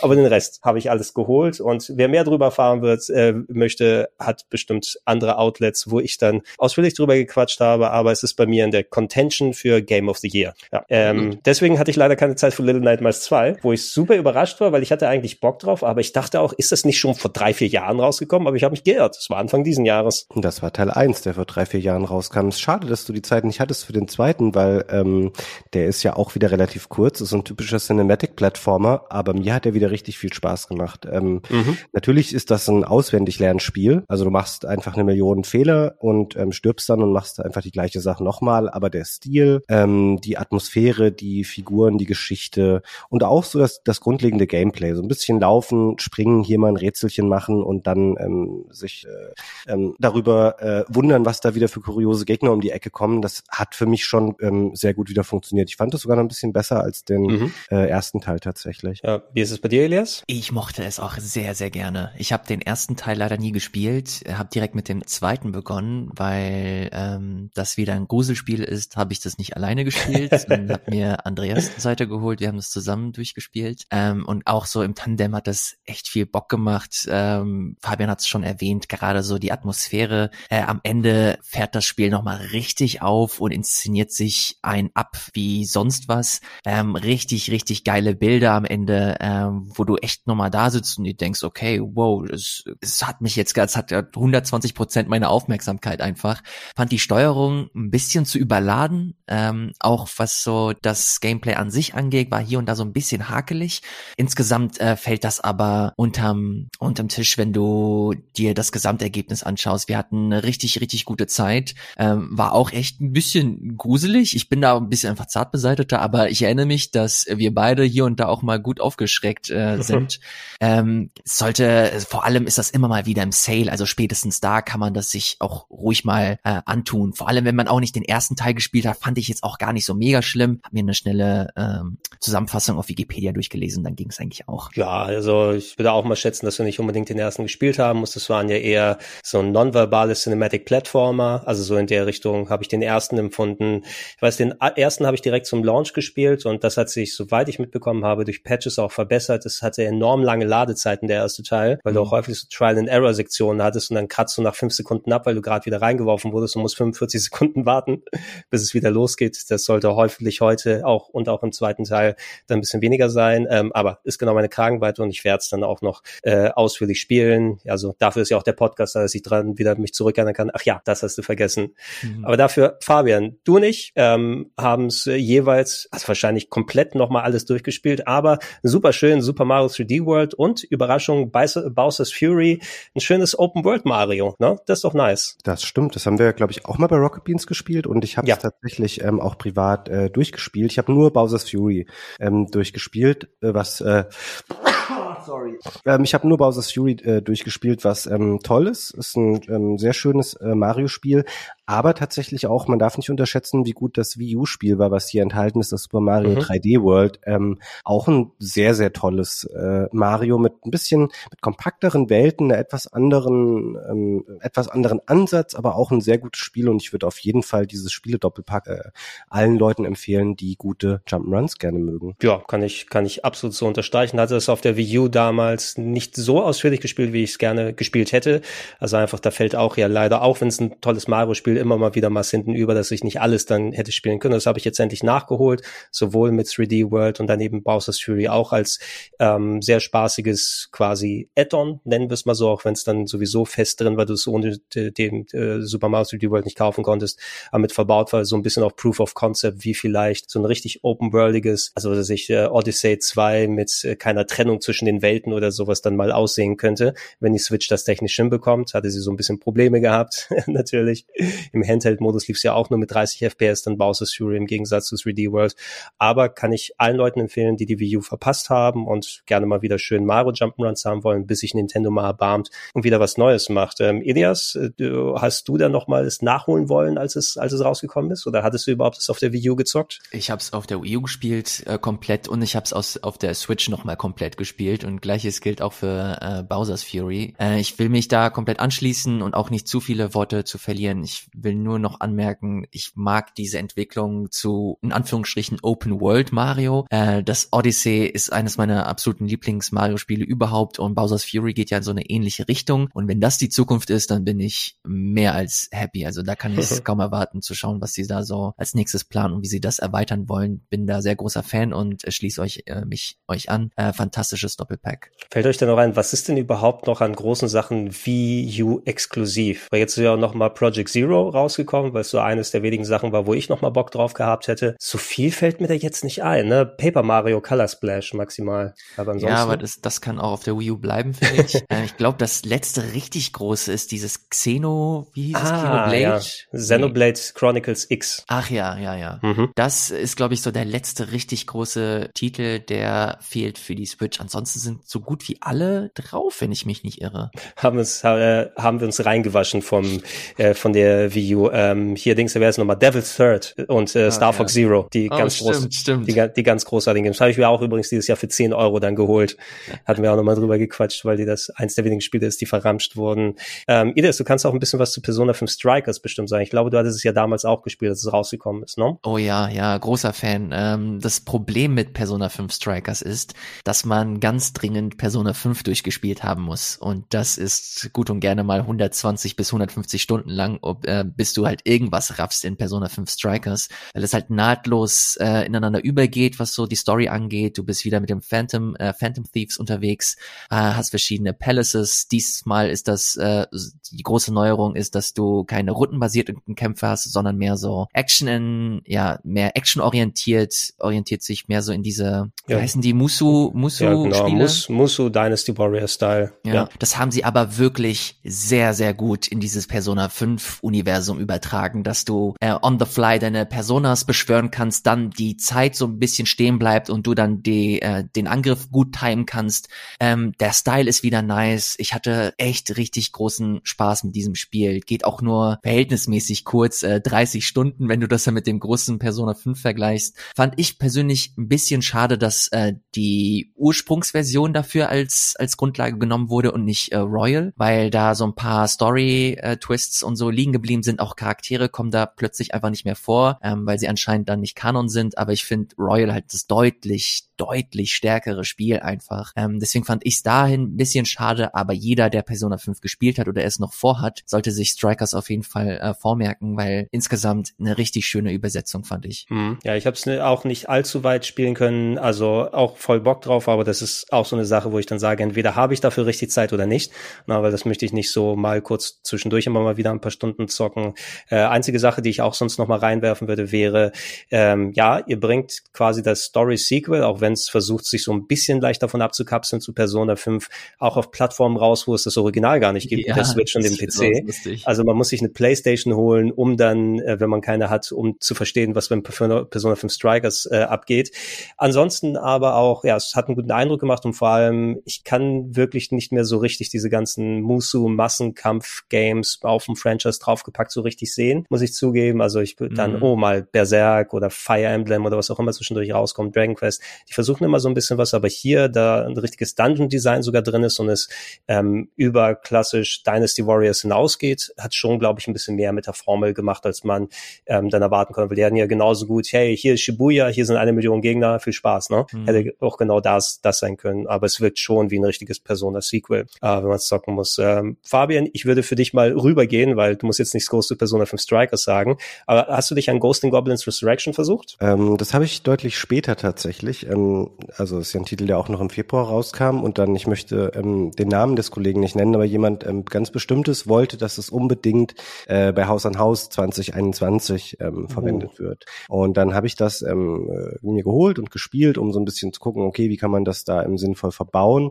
Ich finde, dass ähm, natürlich, äh, es bleibt relativ ähm, seinen alten Wurzeln treu, also super schwer. Ähm, die äh, Level sind ähnlich vom Aufbau her so, es wurde die ähm, Physik nicht groß angefasst. Ähm, der Stil ist sicherlich Geschmackssache, aber ich bin halt leider jemand, ich stehe auch auf die alten ähm, Spiele nicht so sehr. Ich finde, das ist so altes, ähm, eine alte Art von Spiel, wo ich schon weiß, warum sich Sachen einfach später verändert haben. Also dieses super steife Sprungverhalten zum Beispiel, dass du nichts mehr korrigieren kannst, dann ähm, finde das Spiel definitiv zu schwer auf den normalen Schwierigkeitsgraden. Also du kannst es sehr flexibel anpassen lassen, aber dann nimmt es dir auch sehr viel ähm, der Befriedigung dann raus, wenn ähm, du es dir äh, zu sehr vereinfachst. Also mein Fall ist es nicht so. Ich verstehe, wenn Fans sich darüber freuen und da wieder Stunde um Stunde rein investieren, um da irgendwie durchzukommen, aber spaßig fand ich es nicht so richtig. Ja, also ich bin tatsächlich, auch wenn ich nicht gut in den Spielen bin, aber irgendwie habe ich was mit der äh, Ghost and Goblins, Ghouls and Ghosts Reihe. Ich habe mir sogar die japanischen Ausgaben so fürs Super Nintendo und fürs Mega Drive damals geholt und äh, komme einigermaßen weit, aber nie so richtig weit auf den äh, harten Schwierigkeitsgraden.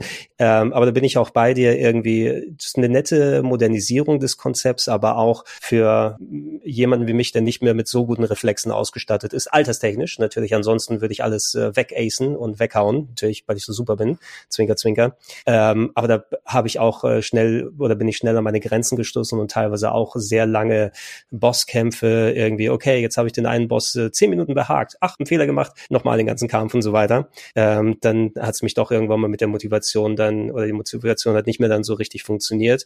Finde ich schön, dass die Serie wieder zurück ist. Äh, ich hätte mir auch ein bisschen konventionelleren Grafikstil gewünscht als diese, ähm, ja, es hat ja ein bisschen was so von ähm, so Kasperltheater, ne, oder so. Ich weiß nicht, also da, keine Ahnung, wie es so in, in, in äh, Kulturen außerhalb Griechenlands ausschaut, aber wir haben tatsächlich so, äh, so, so ein Schattenpuppenspiel in Griechenland, Galagiosis heißt das, und das sind so Holzpuppen, die dann vor Schattenwänden quasi so bewegt werden, dass es aussieht, mhm. als ob die einzelnen, äh, mache ich jetzt für die Kamera, das sieht man natürlich, oder hört man natürlich nicht im Podcast, aber dann sieht, die, die haben dann fast schon so ein bisschen was Puppenmäßiges, wo jedes, ab, jedes, jeder Arm und jedes Bein dann einzeln bewegt wird und dann wird das mit so Holzplättchen so zusammen gemacht. Und äh, dieses Feeling hatte ich bei dem Game tatsächlich, als ob so ein, so ein altes äh, griechisches Kasperle-Theater gewesen ist. War vielleicht nicht so ganz zuträglich. Ich will noch mit reinwerfen.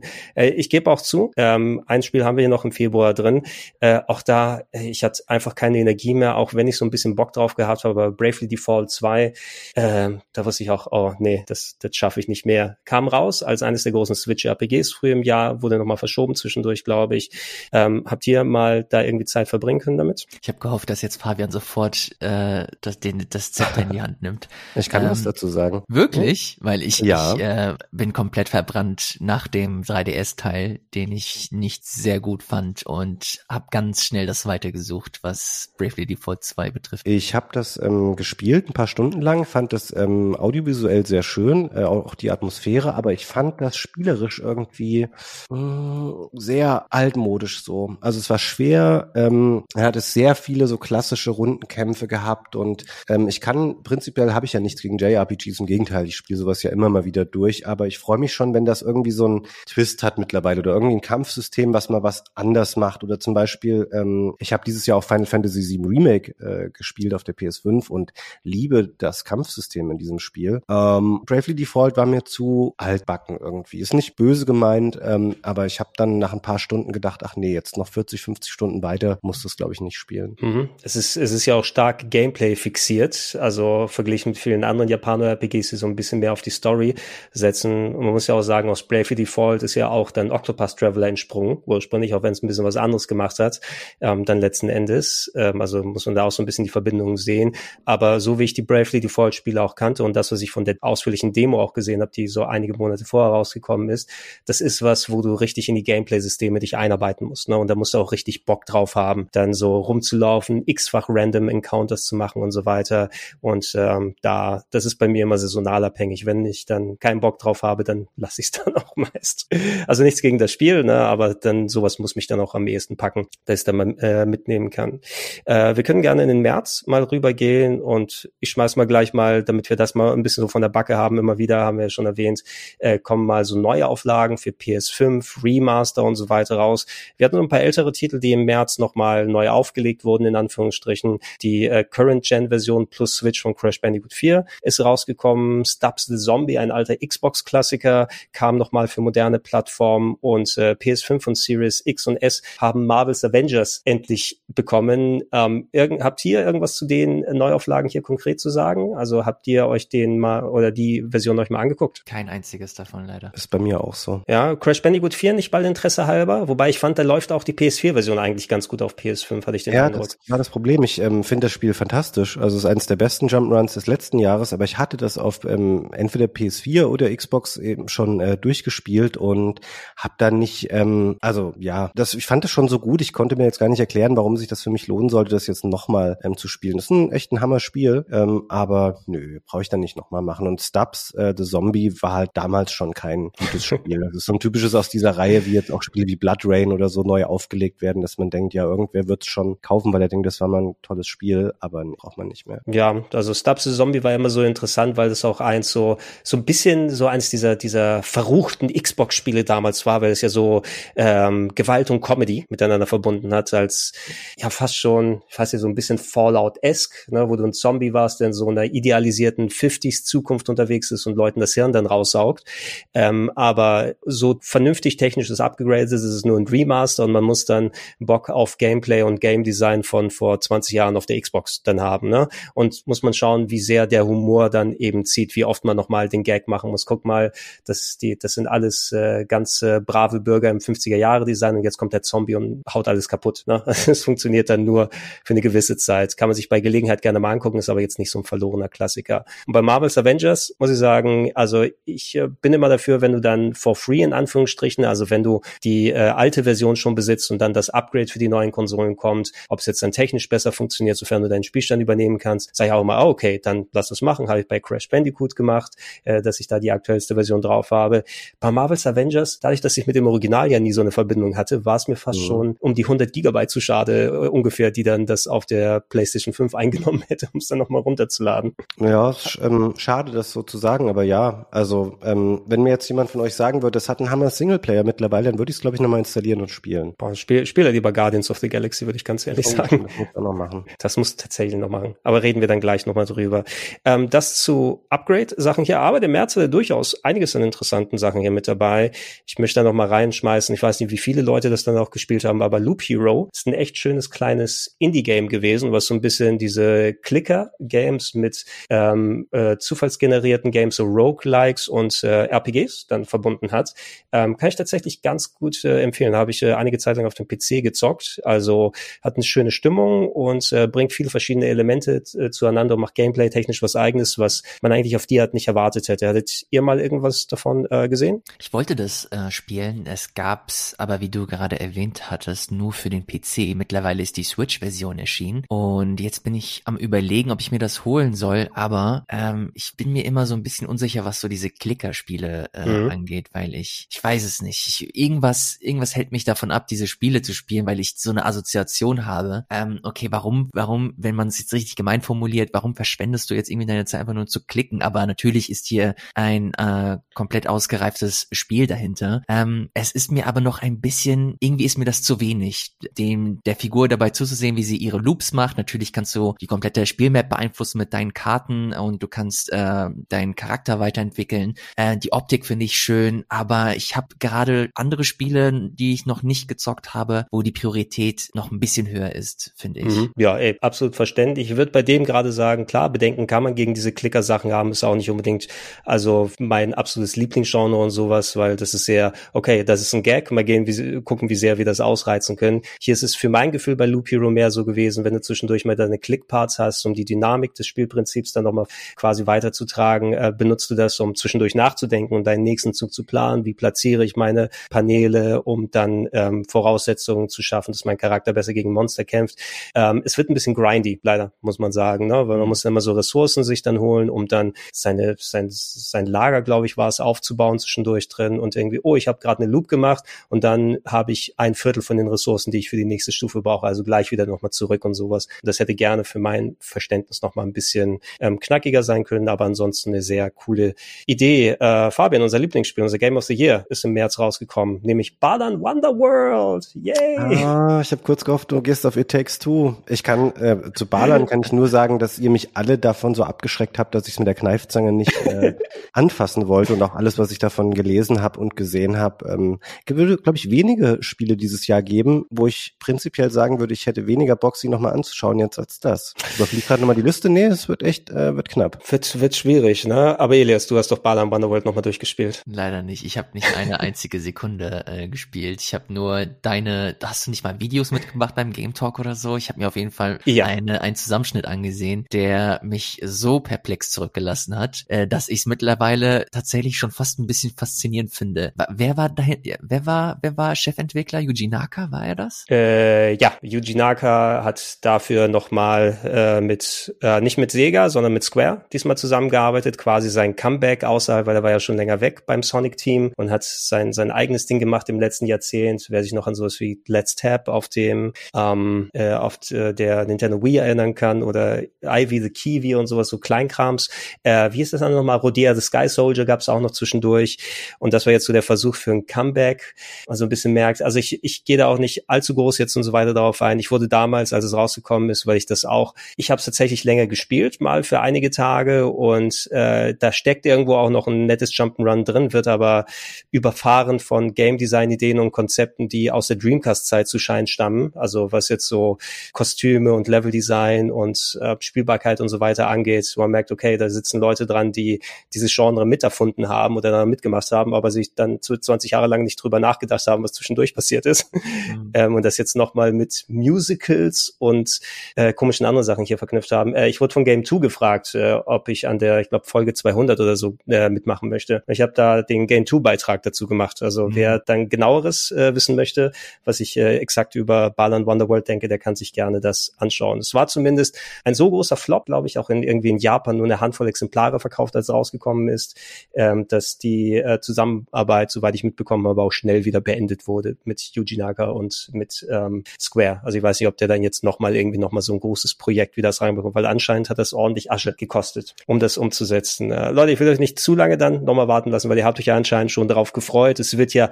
jetzt, wo wir es aufnehmen, natürlich das Game of the Year 2021 werden überall in den Listen mit drauf, aber It Takes Two ist rausgekommen. Na? Und da kann ich mich erinnern, es war zumindest, also ihr habt euch ja sehr, sehr positiv über Spielerische ausgelassen, aber storymäßig war es so ein bisschen gemischt. Ne? Ja, am meisten interessiert mich tatsächlich jetzt in der Diskussion, ob Ilias und wir das eigentlich jemals zu Ende gespielt haben. Selbstverständlich haben wir es durchgespielt. Geil. Ja, ja, Hat sich schon gelohnt, ne? Ja, ja, was für ein Brett. Es ist so unfassbar gut. Ähm, ich will da auch gar nicht mich zu sehr jetzt nochmal auslassen. Da will ich äh, Fabian äh, vielmehr nochmal seinen Input äh, Platz geben. Ähm, insgesamt finde ich es Hammer und ich würde dem Spiel wirklich wünschen, dass es so ein paar Awards mitnimmt. Zum Zeitpunkt der Aufzeichnung ist die Awardshow nur noch wenige Tage entfernt. Ähm, der Entwickler ist richtig Hammer. Wir hatten äh, die Möglichkeit, bevor das Spiel rausgekommen ist, ein Interview mit ihm zu machen. Ähm, der ist einfach so entspannt und und äh, lässig drauf und hat halt so äh, das Herz so auf den Lippen. Ähm, er ist einfach ein Sympath und ein bisschen weird auch und das sieht man auch in der Story. Äh, insgesamt aber ein sehr sehr sympathisches Spiel mit unfassbar schönen Ideen. Ähm, kann mich nicht noch positiver ausdrücken für für dieses Spiel. Ja, ja, das ist immer natürlich ein Wagnis, wenn du auch in heutigen Zeiten ein nur Two-Player-Game rausbringst, also was du nicht alleine spielen kannst. Aber wenn das dann wirklich dann dazu benutzt wird, auch spielerisch innovative Sachen zu machen. Sie hat nicht die Gelegenheit bisher, das äh, vernünftig zu spielen, auch mit äh, Leuten dann so die Time Zeitpläne auszuarbeiten, wo man es gemeinsam dann spielen kann, weil da planst du ja nicht nur für dich, ne? damit du das in Ruhe zocken kannst. Aber ich bin eigentlich auch, also ich habe Bock drauf, trotz ähm, der teilweise kontrovers diskutierten Story, zumindest zu sehen, was sie sich spielerisch für Sachen ausgedacht haben. A Way Out war ich nicht der allergrößte Fan, muss ich sagen. Also da hatte ich das Gefühl, das zerfällt irgendwann mal nach einiger Zeit, wenn du das duale Spielprinzip mit den beiden, ich glaube, waren es Brüder oder Kumpels, weiß ich gar nicht mehr, Brüder, damals ja. Durch, ja, durch diese ganze Crime-Story und so weiter verfolgst. Und ich hatte mit ihm zu A Way Out tatsächlich auch nochmal ein Interview gehabt, vor vielen Jahren auf der E3 damals, äh, Ilias. Und äh, ja, das ist ich, unter den Game Designern eine ganz, äh, Game Designer eine ganz eigenständige Type. Der äh, Josef Fares, glaube ich, heißt er. Ne? Der ist immer sehr, sehr enthusiastisch ähm, dabei, wenn er seine Spiele anpreist. Mal gucken, mal, mal gucken, was passiert, falls It Takes Two den Preis gewinnt auf den Game Awards, ne? was es dann wieder für eine, für eine Brandrede von ihm gibt. Ne? Vielen Dank, EA, für die Unterstützung. Vielleicht sowas. Fabian, ähm, du hast es durchgespielt, ne? Ich habe es auch durchgespielt, ja. Ich fand's ähm, auch hervorragend. Es ist grundsätzlich, hätte es ein bisschen kürzer fast auch sein können. Ja. Also es ähm, sind nicht alle Abschnitte, finde ich, auf dem exakt gleichen Niveau. Dafür sind manche aber echt herausragend gut. Ähm, die haben da einfach wahnsinnig viel reingesteckt und super viel äh, Liebe und Mühe reingepackt, wo man dann dachte, ey Leute, ihr hättet es echt auch ein bisschen kürzer halten können.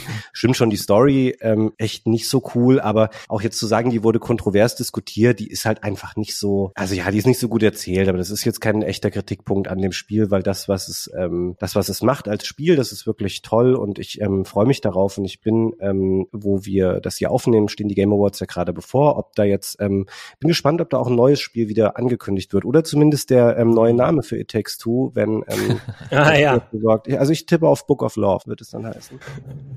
Oh ja, ich hatte gedacht, äh, dass sie vielleicht dann sie sie kündigen eine neue neue Version an, das heißt erstes It Takes Three. Ne? Kommt am Ende raus, nämlich, dass äh, die, die Frau dann schwanger ist oder sowas und dann du das Baby auch nochmal mitspielen oh. kannst. Irgendwie sowas. Na, wer weiß. Mal gucken, was passiert. Aber ja, stimmt, Take Two ist gerade ähm, unterwegs und äh, fechtet dann diverse Namensrechte an, wo Wörter wie Take und Two dann drin sind.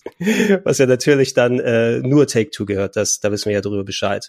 Aber ich glaube, in der Runde würde ich jetzt mal schätzen, haben wir wahrscheinlich nicht so viel Monster Hunter Rise oder so gespielt. Ähm, aber ihr könnt mich gerne da, da korrigieren. Ist natürlich aber auch hier drin, weil es auch äh, mitunter auch eines der beliebtesten Switch-Spiele hier war. Ähm, aber ihr könnt euch gerne ein bisschen dazu auslassen, wenn ihr mögt. Ich habe das schon ein paar Stunden gespielt. Ich habe es ja, ja, damals auch für den Sender noch vorbereitet, mhm. als wir unsere ähm, Launch-Session haben. Und da war Fabian, glaube ich, auch mit dabei. Ist dein erstes Monster Hunter gewesen, ne? Ja, das erste, was ich richtig gespielt habe. Und ich habe mich da auch sehr ähm, detailliert darauf vorbereitet, um da in dem Let's Play nicht wie der letzte Vollhonk äh, rüberzukommen. ich glaube, da hat noch ähm, Wirt auch mitgespielt. Und Eddie, und ja. Eddie. Und das hat Spaß gemacht. Ich habe dann, also ich wusste das vorher schon so halb, dass diese extreme Zeitinvest für mich dann schwierig wird, weil ich natürlich lieber viele andere Spiele dann noch spielen will, als in einem noch weiter 100 Stunden lang Monster zu jagen. Aber fand das schon ein tolles Spiel und auch da absolut nachvollziehbar für mich, warum Leute das äh, lieben und warum das auch so ein großer Hit war. Ja, das ist natürlich auch, äh, ich glaube, du hast hier gerade einen Namen erwähnt und schwupps äh, benutze ich meine Kräfte, mhm. um mal dann auch äh, Meinung hier mit abzubekommen. Da kann Ilias gern gleich ein bisschen was dazu sagen. Aber wird, wird, Monster Hunter Rise. Hey, hallo, hey. Monster Hunter Rise, ähm, mein zweites Monster Hunter. Ich hatte vorher nur Monster Hunter World gespielt und ähm, ja, äh, es ist toll, es macht Spaß, es ist äh, entschlackter, gestreamliner. Optisch ist das halt so ein bisschen nicht auf der Höhe. Aber ansonsten hat es mir schon sehr viel Spaß gemacht. Aber ich habe es jetzt auch nicht durchgespielt. Ich habe auch ein paar Sessions mit der Community gemacht.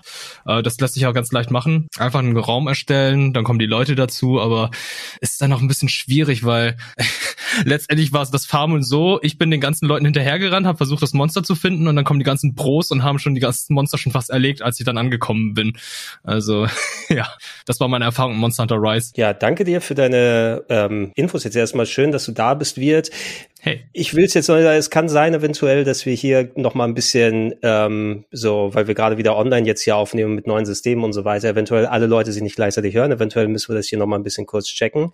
Äh, ich konnte dich gut verstehen, Wirt, ne? also auch inhaltlich als auch äh, akustisch.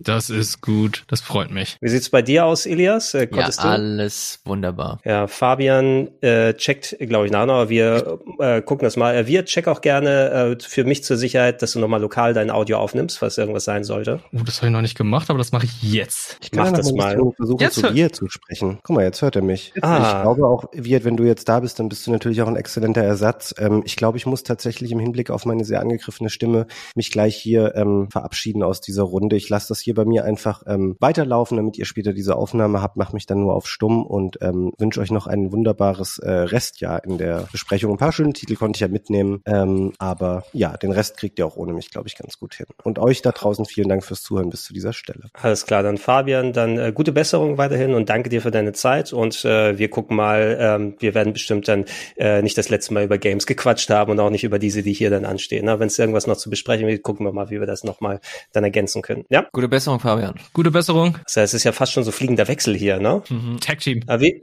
wie, wie hast du da coole Sachen im Sender gemacht oder darfst du es nicht erzählen? Oh, das kann ich erzählen. Das äh, ist ja schon längst ausgestrahlt, wenn der Podcast hier erscheint. Und zwar haben wir über die Serie Arcane gesprochen, League of Legends.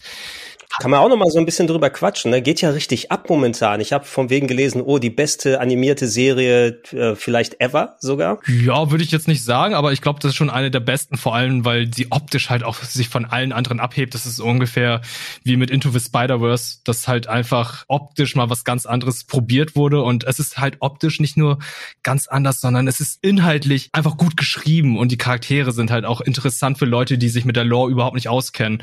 Also für Fans ist das Ding halt einfach einfach eines der besten Sachen, was je passieren konnte.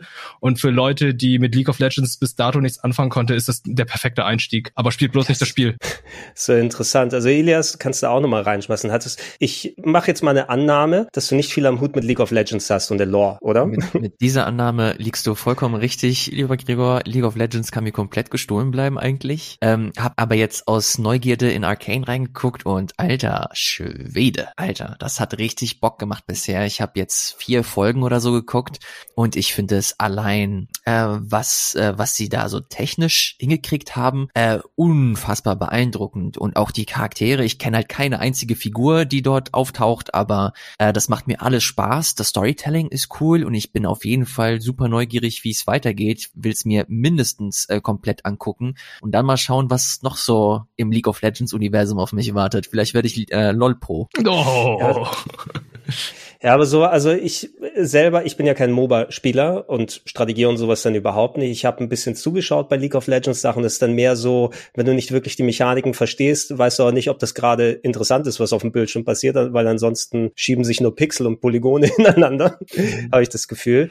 Aber ähm, ja, ich habe auch über den Hype jetzt das mitbekommen. Natürlich so eine Serie kann auch für sich stehen. Sehr interessant, weil wir hatten ja im Letz in den letzten Jahren mit Castlevania eigentlich auch eine schöne Videogame-Adaption, oh ja. was jetzt Animation angeht. Und ähm, wäre interessant zu sehen, was viele Leute dann denken, wenn sie von der Serie jetzt mal zu dem Spiel gehen und sich das angucken, weil ich glaube, dass die Übersetzung ist so ein bisschen anders. Keine Ahnung, wie intensiv die Lore wirklich ist, weil äh, in den ähm, Multiplayer-Matches sehe ich weniger davon, außer dass die ganzen Heroes da herumlaufen und ihre eigenen Voice-Clips und so weiter da haben. Es kann natürlich durchaus sein, dass da der, der, dass man durchaus vielleicht mit so einer gewissen Enttäuschung da rausgehen kann oder so. Oder wie, wie ist denn die Verbindung wird? Weil ich glaube, du hast ein bisschen mehr Ahnung von League zumindest. Ne? Um, ähm, ja, also ich habe spiele das ja wirklich schon seit 2010, habe zwischendurch auch sehr lange Pause gemacht. Mein gesamtes Studium besteht halt einfach nur darin, dass ich sehr viel League of Legends gespielt habe. Das, das erklärt einiges. Das erklärt tatsächlich sehr viel. Was erklärt es denn? Zum Beispiel. Dass wir heute alle jetzt hier die Zeit haben, diesen ausführlichen Podcast aufzunehmen.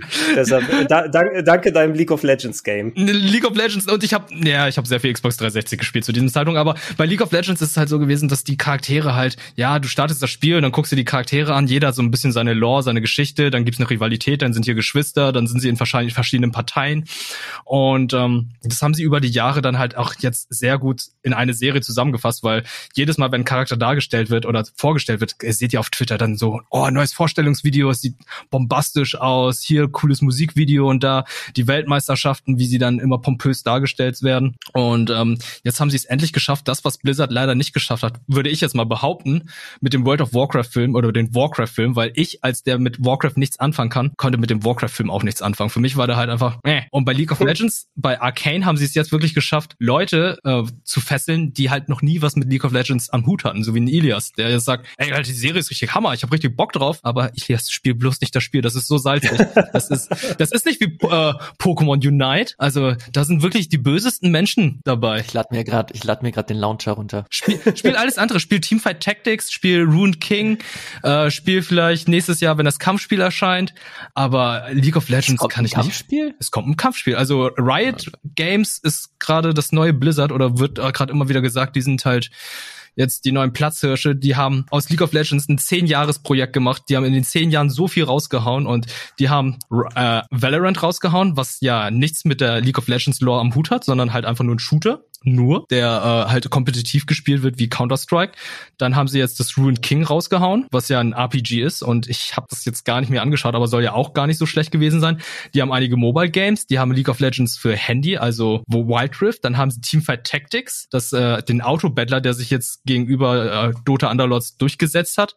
Ähm, die haben noch Legends of Runeterra, das Kartenspiel, also die haben alles mögliche. Die versuchen jede Ebene, die kompetitiv spielbar ist, abzudecken und nächstes Jahr kommt kommt dann ein Kampfspiel. Soll nicht auch ein großes MMO kommen? Oh, das auch noch. Das habe ich ganz vergessen. Oh, ja, okay.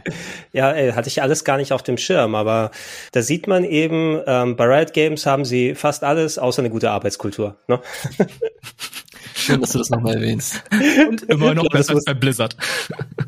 Ja, wenn das der Anspruch ist. Ja, hoffentlich ja. nicht, das ist ja schrecklich. Ja, das, ist, das ist ein bisschen wie so äh, Menschenrechtslimbo, was die Spieleentwickler gerade alle machen. Ja. Hier ist es besser als in Nordkorea. Oh, wow. Ja, wow.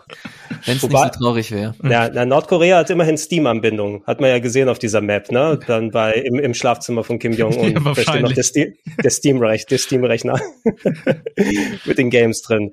Aber ja, ey, ich werde es mir jetzt, ich habe hier bald einen Urlaub und das ist dann auch auf der Liste drauf, dass ich tatsächlich mir das auch nochmal äh, dann in Ruhe anschauen werde, weil es interessiert mich auch von der Animationsqualität dann da aus, ne? Weil das sah ja auch von dem, was ich gesehen habe, viel, äh, also dass da super viel Aufwand drin betrieben wurde und Netflix wohl ohne Ende Asche da reingekippt hat. Mhm. Ähm, gut, äh, danke dir. Wir, äh, wir, wir sind natürlich ein bisschen so rumgesprungen. Danke für deine Erkenntnisse auch nochmal zu Monster Hunter Rise. Da werden wir auch sehen, ob das jetzt nochmal gegen Ende des Jahres ordentlich dann äh, nochmal viele Preise ziehen kann, weil es eben auch eines der erfolgreicheren oder beliebteren äh, Switch-Spiele war dieses Jahr. Bin ich aber auch bei dir. Ist immer so grafisch, muss man immer gucken, geht das gerade noch, egal mhm. bei welchem Switch-Game. Ähm, das bessere Sonic-Spiel, oder? Äh, Monster Hunter Rise? Ja, da ist auch Sonic jetzt dabei, oder? Sonic und Tails? Ist das, so, ist das, sind das Sonic und Tails dabei? Ich glaube, Sonic und Tails sind als äh, Kostüme dabei. Okay, ich kann, ich kann mich erinnern, dass auf dem 3DS, da war doch mal für deine, für deine Katzenkompagnons irgendwie so Mario und Luigi Mützen. Jetzt kannst du dir ja die, die, ähm, die, die, die ledrige Haut von Sonic und Tails überziehen und damit rumlaufen. Also, nee, äh, dein, deine Katze kann sich als Sonic verkleiden. Ah, okay. Ja, Amaterasu ist auch mit dabei. Also du hast ja mittlerweile oh. so einen Hund. Ja, okay. Und den äh, kannst du so einen kompletten Amaterasu-Skin geben. Dann läufst du halt wirklich mit der so rum. Das ist echt cool. Das oh, ist naheliegend, cool. weil es Capcom-Franchises sind, aber Sonic finde ich halt sehr besonders, weil Sega, ja. ne? Ja, aber ich glaube, dieses Sega ist nicht zu schade für alles. Also, immerhin das Einzige, was sie nicht gemacht haben, ist äh, Ballern Wonderworld publishen. Ne? Aber alles andere ist alles andere ist okay. Leute, lasst uns mal in den April rübergehen. Und ähm, da sticht mir gleich ins Sau. Ich glaube, wir, wir haben es ja nochmal auf, oh, das ist dieses Jahr rausgekommen, Liste draufgepackt bei den ähm, äh, Golden Boys. Nochmal mhm. mit. Nicht, dass es äh, qualitativ über das Spiel was aussah, weil ich glaube, es ist wesentlich positiver angekommen, als ich zum, zumindest von außen im Vorfeld erwartet. Aber Outriders ähm, war dann der offizielle Release im April. Ähm, das äh, online gemeinsam Multiplayer-Game von, was nicht, ist es is ist es ein Action-Game? Was äh, People Can Fly, genau, People Can Fly machen ja mehr so oder haben eher so Shooter gemacht. War, waren das die Bulletstorm-Leute, oder? War das genau, People Can Fly? Ja, genau. No? Ähm, aber du, du hast Outriders doch auch ein bisschen ausführlicher gespielt, ne? Ich habe es ein bisschen ausführlicher gespielt, aber ich habe es jetzt auch nicht durchgespielt. Letztendlich ist es auch nur ein Loot-Shooter mit einer gewissen Komponente, einer neueren Komponente. Und zwar geht es darum, dass du dich heilst, indem du Leute killst. Okay. Das ist, ähm, es ist auch kein Deckungsshooter. Die versuchen halt auch marketingtechnisch immer zu sagen, ey Leute, wir sind kein Deckungsshooter. Bei uns muss man aggressiv ran. Bei uns muss man halt den Gegner beschießen, töten, damit man halt sich heilt und nicht hier irgendwie in Deckung gehen und warten, bis man sich geheilt hat. Es spielt sich minimal anders. Die Story ist, boah, mega belanglos, muss ich sagen. Aber es hat mir eine gewisse, auf eine gewisse Art und Weise schon Spaß gemacht. Da gab es schon einige Bosse, die haben Bo äh, Bock gemacht, aber es hat mich jetzt nicht genug motiviert, um das Spiel durchzuspielen. Ja, aber dafür, dafür ist ja immer Zeit. Ne? Kann man ja, solche Spiele sind ja nicht schlecht, nur weil sie ein, zwei oder drei Jahre alt sind. Kann man immer wieder sich wahrscheinlich mal angucken. Ja. äh, Elias, äh, falls du nichts groß über Outriders sagen möchtest, ähm, hast du Oddworld Soulstorm dir mal angeguckt? Weil das ist ja auch schon ein bisschen länger in Entwicklung gewesen. Nee, ich erinnere mich nur, dass du das äh, im Game Talk wieder mal mitgebracht hast. Mhm. Äh, das sind immer so Spiele, die ich nicht so wirklich auf dem Schirm habe. Ich habe damals auf der PS1 mir das angesehen und war damals auch so richtig verschreckt, weil ich diese ganze Welt auch so ein bisschen zu weird und creepy fand. Dann habe ich Resident Evil 1 reingemacht und ich war geschädigt fürs Leben. Ähm, deswegen, nee, Oddworld ist leider keine Marke für mich. Da habe ich nie so wirklich reingefunden. Ja, das ich ich fand es sehr schade bei mir. Ich habe mich richtig darauf gefreut, weil ich auch die Oddworld-Spiele gerne gezockt habe, auch als Cinematic Platformer von damals natürlich. Und ähm, Soulstorm jetzt hier ist nicht nur ein visuelles visuelles Upgrade. Ich glaube, storytechnisch orientiert sich an einem der älteren Teile. Das müsste Apes, Apes Exodus sein sein. Ähm, die Fortsetzung von Apes Odyssey damals, so je nachdem, was mit den Leuten da passiert. Und das Gameplay ist auch nah dran. Es sieht eigentlich auch cool aus. Allerdings, ich habe mir extra PS Plus dafür geholt, weil es gleich direkt mit PS Plus drin war ähm, für PlayStation im ersten Tag. Also ja, lieber so als direkt gleich kaufen. No? Äh, und ich habe das schön das Wochenende dafür freigelegt und ich habe so eine Stunde gespielt und dann, nee, kein Bock. wow. ja, aber nein, aber nee, nicht weil das Spiel irgendwie, oh, das hat dem überhaupt nicht entsprochen, wie ich irgendwie so Bock habe, aber ich habe gemerkt, das ist mir doch alles zu anstrengend. Ne? Das ist so kleinteilig durch die Level dadurch und du musst dich ja auch immer darum kümmern, dass deine Mudokon-Kollegen, ging ja so, dass diese Alien-Rasse, zu der du auch dazugehörst, dann äh, versklavt wird und äh, benutzt wird, um aus ihr leckeres Futter zu machen von anderen Aliens. Also musst du die auch irgendwie so durchschleusen, deine Kollegen, ähm, wie so ein bisschen Moses durchs geteilte Meer, so ein bisschen fast, ohne dass die dann äh, in der Futterfabrik landen. Und das immer wieder darauf zu achten und Wege zu öffnen und dazu wirst du noch von allen Richtungen angegriffen. Irgendwas hat bei mir nicht Klick gemacht jetzt machen. Ich weiß nicht, was es ist, ja, aber ich glaube nicht, dass es an dem Spiel direkt lag. Es, es liegt an mir und nicht an dir, Oddworld Soulstorm. Muss man da sagen. Äh, Leute, ihr müsst mir die Minute geben, über The Legend of Heroes Trails of Cold Steel 4 zu reden. Hit das, hit das. Mach den Switch Timer. und PC, Switch und PC, oh, egal, ja, jetzt muss ich wirklich eine Minute machen. Äh, Switch und PC-Version rausgekommen, wobei im letzten Jahr gab es schon die PlayStation-Version. Äh, was ich über Ease vorhin gesagt habe, kann ich so ein bisschen hier vom Wegen wiederholen, was die technische Umsetzung angeht und so weiter. Aber es ist auch durchaus Game of the Year-Potenzial bei mir. Ist der Abschluss der großen Rollenspiel Trails of Cold Steel-Reihe mit dem vierten Teil. Legend of Heroes hat noch natürlich viel mehr Sachen bekommen. Ich sag nur so viel, ich habe super viel Spaß drin gehabt. Ich habe dieses Jahr mit Teil 3 und Teil 4 wahrscheinlich 250 Stunden Trails of Cold Steel gespielt insgesamt, wobei der Großteil bei Teil 3. Dann habe ich gedacht, ist das äh, Avengers Endgame unter den Japano-RPGs, weil du hast ungefähr 45 ähm, Protagonisten, die aus allen Spielen zusammenkommen, um gemeinsam die Story beenden. Ja? Da gibt es eine Szene im Spiel, wo du einfach mal ungelungen wirklich mit 40 plus Leuten, die aus allen möglichen Spielen die Protagonisten sind, zusammenkommen. Und dann saß ich so und habe gesagt, ja, das ist mein Shit. No? Das ist In dein Avengers Assemble Moment. Es ist Avengers Endgame als Japano-RPG, muss man sagen. Geile Mucke, richtig gute Mucke. Wenn in einem äh, Plauschangriff Abschluss-Podcast nicht Ease, Trails of Cold Steel, Yakuza und äh, Judgment irgendwie vorkommt, dann ist das kein Plauschangriff Abschlusscast. Ja, es kann nicht dafür, dass die gute Spiele rausbringen. Ne? Aber Kann ja nix. ist es der letzte Teil der Reihe oder kommt noch einer? Naja, es sind ja schon, es sind jetzt vier neue Teile angekündigt. Ja, ist wie bei Marvel. Naja, es, es kommen vier neue Trails, äh, vier neue Legend of Heroes Spiele raus. Zwei, die älter sind, die aber nochmal neu aufgelegt werden ähm, im nächsten Jahr, die es eigentlich auf PSP vorher gegeben hat mit äh, den Crossbell-Spielen. Oh Gott, jetzt gehe ich wieder zu sehr ins Detail. Und zwei Nachfolger, die in Japan teilweise schon erschienen sind mit äh, Kuro no Kiseki und Hajimari no Kiseki, glaube ich, sind die japanischen Namen, die die Story nochmal weiterführen, weil äh, jedes, jedes äh, Legend of Heroes Spiel spielt in einem anderen Teil der Welt, wo du unterwegs bist. Und jetzt waren wir in Erebonia in vier Spielen, wo ich 400 plus Stunden verbracht habe mit allen Trade-Spielen. Aber du bist ja auch nochmal dann in Liberl vorher gewesen mit den, okay, ich höre jetzt auf. Äh, Game of the Year. So, fertig. Trotzdem danke für den Input. Äh, Ilias, Nier Replicant, haben wir einen ganzen Podcast drüber gemacht. Oh, stimmt. Schönes Remaster, Remake, also vor allem spielerisch von dem Klassiker. Ich glaube, den viele Leute sich dann auch natürlich insbesondere angeguckt haben, weil Nier Automata so ähm, augenöffnend für viele gewesen ist, die die Serie gar nicht auf den Blick hatten. Sehr schön, dass man dieses alte PS3 und Xbox 360 Spiel endlich mal auf modernen Plattformen hat. Man muss aber natürlich auch Fan von solchen Geschichten sein, ne? Ähm, absolut. Ich finde Nier Replicant jetzt auch ziemlich interessant mit dem Hinweis, dass ja jetzt vor wenigen Wochen auf einer Xbox, nicht Pressekonferenz, aber so ein Event, da wurde ja jetzt nochmal noch mal so aufgewertete Retro-Spiele oder Classic-Spiele äh, genannt und da ist auch Nier mit dabei, also das Ursprungs-Nier auf der Mhm. Xbox 360, das nochmal einen technischen Boost auf den neuen Konsolen zumindest bekommen hat und das soll jetzt auch relativ flüssig laufen und gut und das Mhm. finde ich ziemlich beeindruckend, dass man sich da nochmal die Zeit genommen hat, Entschuldigung, um sich diesem Spiel zu widmen, vor allem weil ja jetzt nochmal das Remake ähm, dieses Jahr erschienen ist, äh, fand ich an sich eigentlich ganz cool. Es gibt ja eine richtig große Neuerung bei dem, bei dem Remake und zwar, dass du halt ein neues Ende hast. Da haben Mhm. wir auch nochmal im Podcast drüber gesprochen und äh, damals habe ich erzählt, dass ich mir auf jeden Fall nochmal die Zeit nehmen möchte, um mir dieses Ende anzugucken. Ich habe es bis heute nicht geschafft und ich bin wirklich versucht, nach diesem Podcast YouTube anzumachen und mir dieses dumme Ende endlich mal anzugucken, einfach mal ums gesehen zu haben. Ich muss doch mal gucken, also ich weiß nicht, ob ich dir irgendwie meinen Spielstand irgendwie dann rüber jagen kann. Ich glaube, es geht alles sowieso nicht mit Playstation und so weiter und so fort. Ah, es lohnt leider, also, es, es lohnt sich, das gespielt zu haben, das Ende, aber Ja. um es freizuschalten, um es spielen zu können, ich weiß nicht, ob sich das wirklich lohnt, weil ich habe, ja, du musst eben viermal das komplette Game oder noch mehrfach sogar, wenn du manches verpasst hast und Waffen sammeln und so weiter. Also ich habe so viel Zeit dran verbracht. Ich war auch super froh damit, aber das haben wir im Podcast auch ausgeführt ausführlich, ähm, was die mit dem neuen Ende gemacht haben. Auch ein komplett neuer, mehrstündiger Part, der nahtlos verbaut wurde, storytechnisch ist mit drin beispielsweise.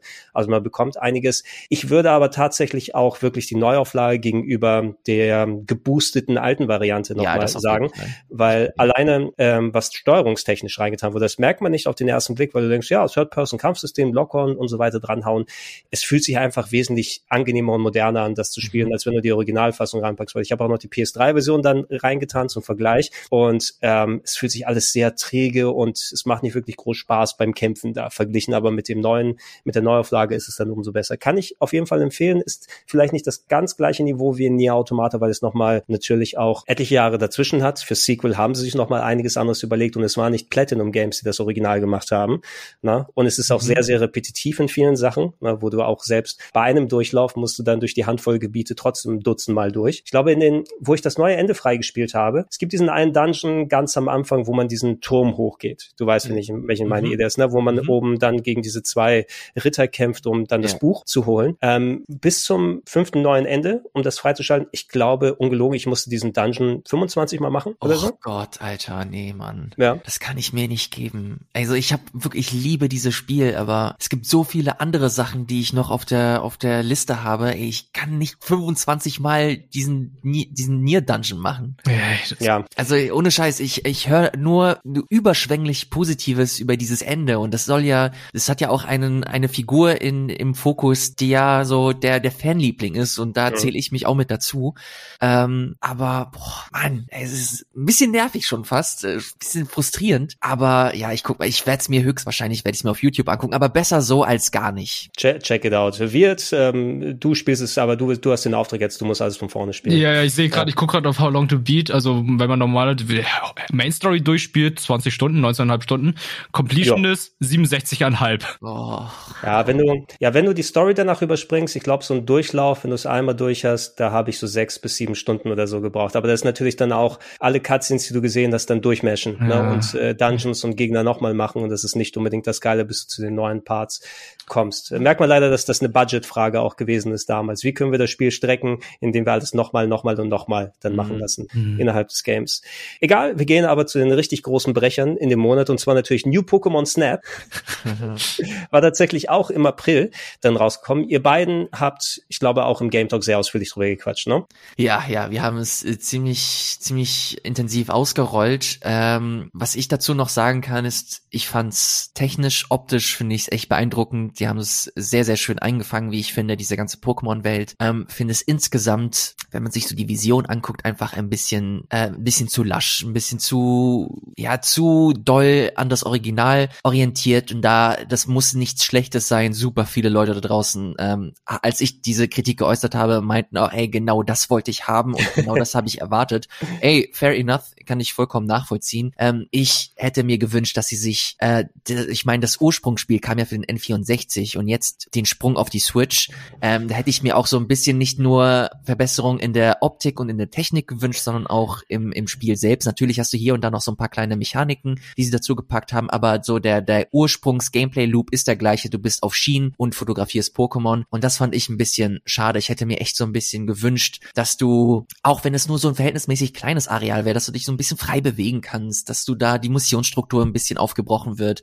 Aber äh, es ist insgesamt ein objektiv, na, objektiv will ich nicht sagen, aber es ist in, insgesamt ein kompetentes Spiel, das man sich durchaus anschauen kann, wenn man Fan ist. Ich, ähm, meine Erwartungen blieben da so ein bisschen zurück. Hast du wie jetzt sie alle gecatcht mit deiner Kamera? Ich glaube, mir fehlen drei Pokémon noch, aber ich muss sagen, ich hatte auch sehr viel Spaß gehabt, aber ja, es wiederholt sich sehr schnell, sehr oft, obwohl man diesmal mehr Welten hat. Man hat Tag- und Nachtzyklen. Es ist schon viel mehr als auf dem N64, aber denke ich auch, äh, gut, es sind jetzt auch schon 20 Jahre her. Natürlich muss da auch mehr drin sein, aber ich sehe es auch ein bisschen wie Elias. Ich hatte mir mehr gewünscht und zwar einen größeren Sprung. Das hier sind so, es ist schon recht untypisch für Pokémon, für ein Pokémon-Spiel, dass so ein mittelgroßer Sprung gemacht wurde, aber ich hätte mir einen viel größeren Sprung gewünscht, weil da, das Spiel hat viel mehr Potenzial, da kann man viel mehr draus machen. Also in die Richtung von eines, ein, eines Hakuna Matatas, so hieß es, oder? Mhm, ja, ja, sowas ja. hätte ich mir gewünscht, das wäre richtig cool gewesen. Aber das wäre dann auch nicht mehr Pokémon Snap, das wäre wahrscheinlich dann was ganz anderes, weil Pokémon Snap DNA ist halt auf Schienen unterwegs sein und Pokémon fotografieren, wo sie dann immer an der gleichen Stelle sind.